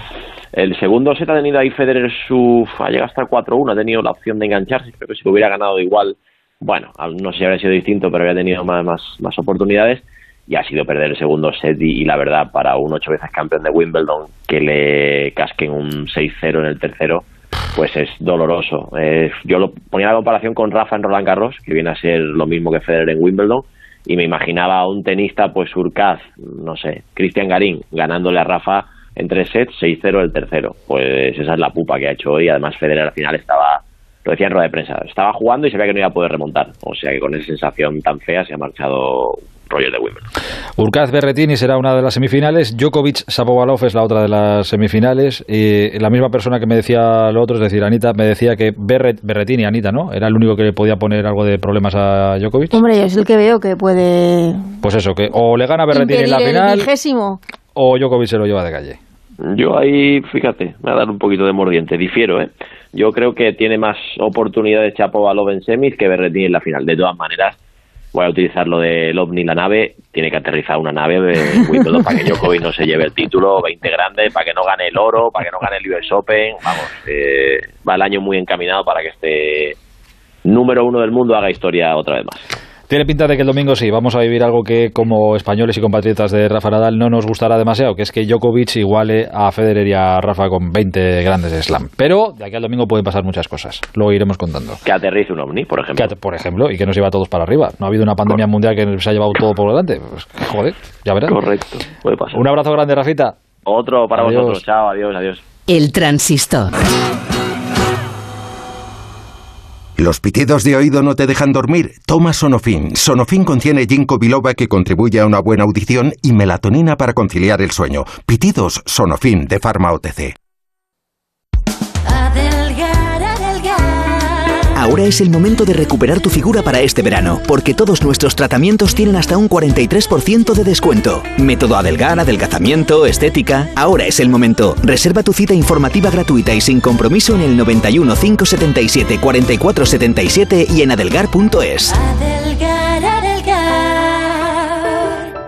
Ana, qué mala casualidad encontrarnos precisamente en un hospital. Hola Juan, pues sí, sí es mala coincidencia. Es por mi marido que se resbaló en la bañera y se ha dado un golpe muy fuerte en la rodilla. Vaya por Dios, nosotros ese problema ya no lo tenemos. Hace tiempo llamamos a Duchamanía y cambiamos la bañera por un plato de ducha. Hazme caso, llama a Duchamanía y evitarás este tipo de accidentes. En Madrid, Paseo del Molino 6, 91 468 4907 y duchamanía.es. ¿Quieres vender tu coche? Busca, compara y si alguien te paga más, ven a Ocasión Plus. Mejoramos cualquier tasación, mejor precio garantizado, pago en 30 minutos. Ocasión Plus. Ocasión Plus, nueve centros en Madrid. Localiza tu centro más cercano en ocasiónplus.com, abierto sábados y domingos. Cuénteme, ¿qué es lo que le pasa? Doctor, no aguanto la espalda y paro de trabajar enseguida. Dígame, ¿trabaja desde casa o en oficina? Claro, mi casa es mi oficina. Pues entonces, llame a Merca Oficina. Sillas ergonómicas desde 30 euros y todo el mobiliario que necesite a la puerta de su casa o negocio. Cobertura a nivel nacional. Compre seguro, compre online, compre en Mercaoficina. ¿Sabías que Hispania significa en fenicio tierra de conejos? En la época romana, nuestra península era representada con la figura de una dama sentada con un conejo a sus pies. Si te gusta el campo, te gusta Onda Agraria. Sábados y domingos de 6 a 7 de la mañana, te esperamos en Onda Cero. El transistor. Aitor Gómez. Lo de mañana, mañana, Busti. Antes cerremos lo de hoy. Pues hoy, por ejemplo, el Valencia ha vuelto a los entrenamientos y la principal novedad es la de Bordalás, que es la, cara nueva del, equipo y el que más ha llamado la atención en esta vuelta del Valencia. El equipo ha perdido a Gameiro y a Mangala, es decir, que se ahorra dos fichas importantes y puede tener como próxima novedad a Alderete, un central paraguayo que llegaría cedido por el Basilea con una opción de compra de 7,5 millones de euros. Y en la misma ciudad ha comenzado también el Levante Además, hoy ha anunciado el fichaje de Enric Franquesa, que jugó la pasada temporada en el Girona, y se, y se presenta también con dos novedades. Soldado, que viene del Granada, y Brugué, un extremo que estaba en el Nasti de Tarragona y que terminó contrato el pasado 30 de junio. El Getafe ha presentado a José Juan Macías, un delantero mexicano que llega cedido por el Chivas, que tiene 21 años, que le conocía a Mitchell ya de cuando estuvo en México. Exacto, estuvo en el, en el Pumas, o sea que viene bien recomendado. Pablo Mafeo ficha por el Mallorca, en calidad de cedido por el Stuttgart. Hay que recordar que ya estuvo jugando en la Liga Española, en el Girona y en el Huesca también, pues ahora... Pero cedido por el City, ¿no? Cuando estuvo en el Girona. Exacto, sí, sí, estaba, pertenecía al Manchester City. Y el Mallorca ha hecho oficial también el fichaje de Jaume Costa, un defensa que había terminado contrato con el Villarreal el pasado 30 de junio. Por cierto que el Villarreal hoy ha informado por un lado que Carlos Vaca no sigue en el equipo, le rescinden el contrato, le quedaba todavía un año por cumplir. El Villarreal ha hecho también efectiva la opción de recompra que tenía sobre Manu Morlanes, estaba cedido en el Almería, ya la recupera el Villarreal por 4 millones de euros y ha renovado a Vicente Iborra hasta el año 2024. Y el Elche ha informado del fichaje del central Pedro Vigas, que se había desvinculado de Leibar después de que el equipo armero descendiera a segunda división. Y en el mercado del fútbol femenino, Ana también te trae las novedades. Sí, porque se está moviendo y mucho. Eh, ¿Cuánta pasa ahí en el fútbol femenino? Esto es una fiesta es todos los días. ahora mismo. El Barça ha hecho dos eh, fichajes importantes. ¿El Barça? Sí, sí, sí. sí. el Barça ha fichado a Engen y a Rolfo. Engen centrocampista, Rolfo eh, es una extremo, por así decirlo, sí, un, jugadora de, banda por la, la, banda derecha, ex del Wolfsburgo, las dos jugadoras. Engen viene a reforzar el centro del campo, dos jugadoras con experiencia. El Real Madrid incorpora también a Lucía Rodríguez, ex de la Real Sociedad, tercer fichaje del conjunto blanco para esta temporada. Madrid solo le falta jugar en Anoeta, yo creo, el año que viene. claro, ha fichado ya unas cuantas allí. Es que en, Anoeta terminaban contrato siete jugadoras, o sea que la revolución de la Real Sociedad este año femenino es importante. Y el Atlético de Madrid, que también estaba fichando muy bien después de una temporada bastante mala del conjunto rojiblanco, se está reforzando bien. Ficha una ex eh, jugadora del Levante, a Banini, centrocampista argentina, que viene a reforzar también la medular de, del Atlético de Madrid. Bueno, pues nada, a disfrutarlo. Subdirector. Alderete, noticia adelantada por por esta radio el pasado eh, viernes, por la cadena COPE hace cuando no adelantada por, por Onda Cero el pasado viernes cuando di lo de Vitolo lo de Bacaro adelanté y lo dije cuando estábamos en Villarreal en el torneo de los niños con José Ramón y el 21 de junio dije que Sergio Ramos se había puesto en contacto con sus excompañeros, con Rico, con Keylor Navas, que estaba buscando colegio eh, para sus chavales en la capital parisina. Y ya parece que mañana finalmente va a ser presentado. Está hoy con el doctor Martín. Hombre, no me abandonéis porque no no ¿eh? se nos abandona él no no no no no y estaba hablando además estaba con Jesús Álvarez y estaba hablando con José Antonio Camacho Alfaro al que le quiero mandar un abrazo muy fuerte porque me... uy. ¿Se ha ido? ¿Qué ha pasado? A la de una, a la de dos. Voló sobre el nido del cuco. Vaya por Dios, pues voló sobre el nido del cuco. ha apagado eh, Algo, algo, ha pasado, sí, sí. Algo ha tenido que pasar por ahí. Bueno, Antonio Valverde, venga, vamos adelantando. Las redes sociales, ¿qué nos han dicho en arroba el transistor hoy? Pues hemos preguntado hoy qué jugador de la selección os ha parecido el mejor de esta Eurocopa. Solo hemos puesto cuatro opciones, las que nos cabían. Unai Simón es el que menos votos ha llevado, 6,8. Seguido Dani Olmo, 15,3. Por encima Busquets, 25,8. Y el favorito es Pedri, con 52% de los votos. Ahí uno no cabía, él me da igual hoy. eh, la prensa y nos vamos. Mario Yun. ¿Qué tal? Buenas noches. Buenas noches. Marca abre con el resultado de una encuesta a la afición que otorga a la selección española un notable, con el apunte también de la marcha de Ramos al PSG. El diario AS lleva portada a Laporte y a Pedri en una foto de vestuario bajo el lema Generación Qatar y señala que 55 años después Inglaterra llega a la final de la Euro. Mundo, Mundo Deportivo nos señala el tobillo ensangrentado de Leo Messi en las semifinales de Copa América con el título Sangre, Sudor y Messi. Y para acabar, Sport pone en valor del papel del seleccionador Luis Enrique y le señala como el gran triunfador de esta Eurocopa. A ver, subdirector, ahora sí que has pisado, que has tocado. No, no, yo no he tocado nada. Estaba hablando, yo creo que se escuchaba perfectamente. No, no, algo antes hablando solo. sí, sí, hablando, he seguido hablando solo.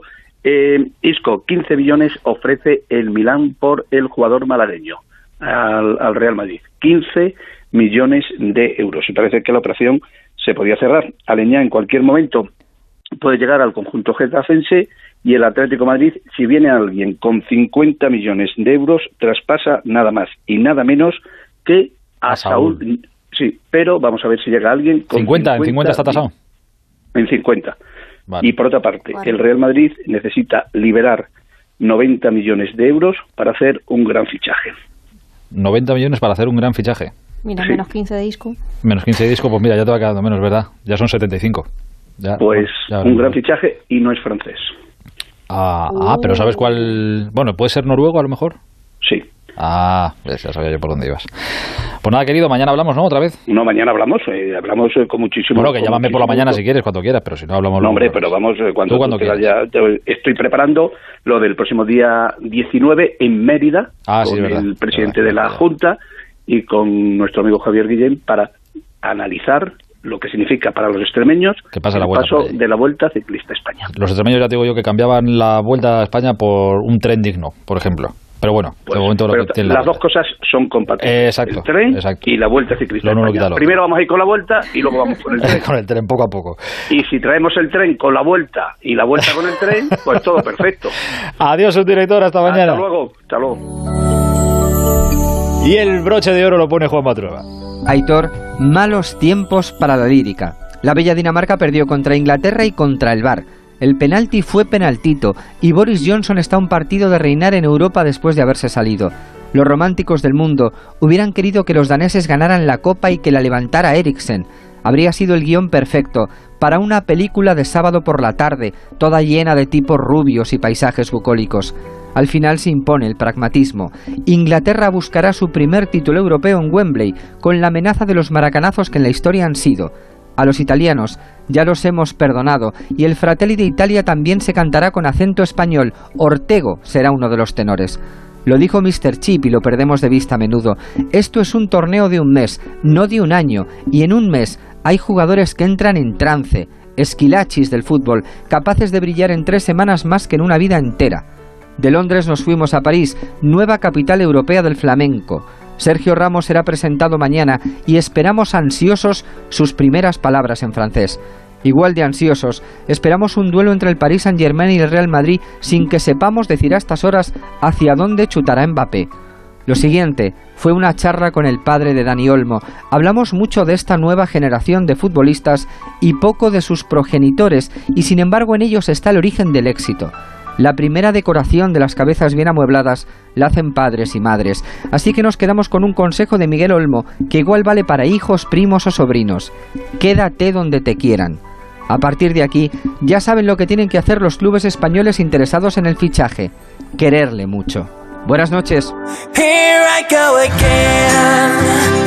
Eso vale para el fútbol y vale para la vida.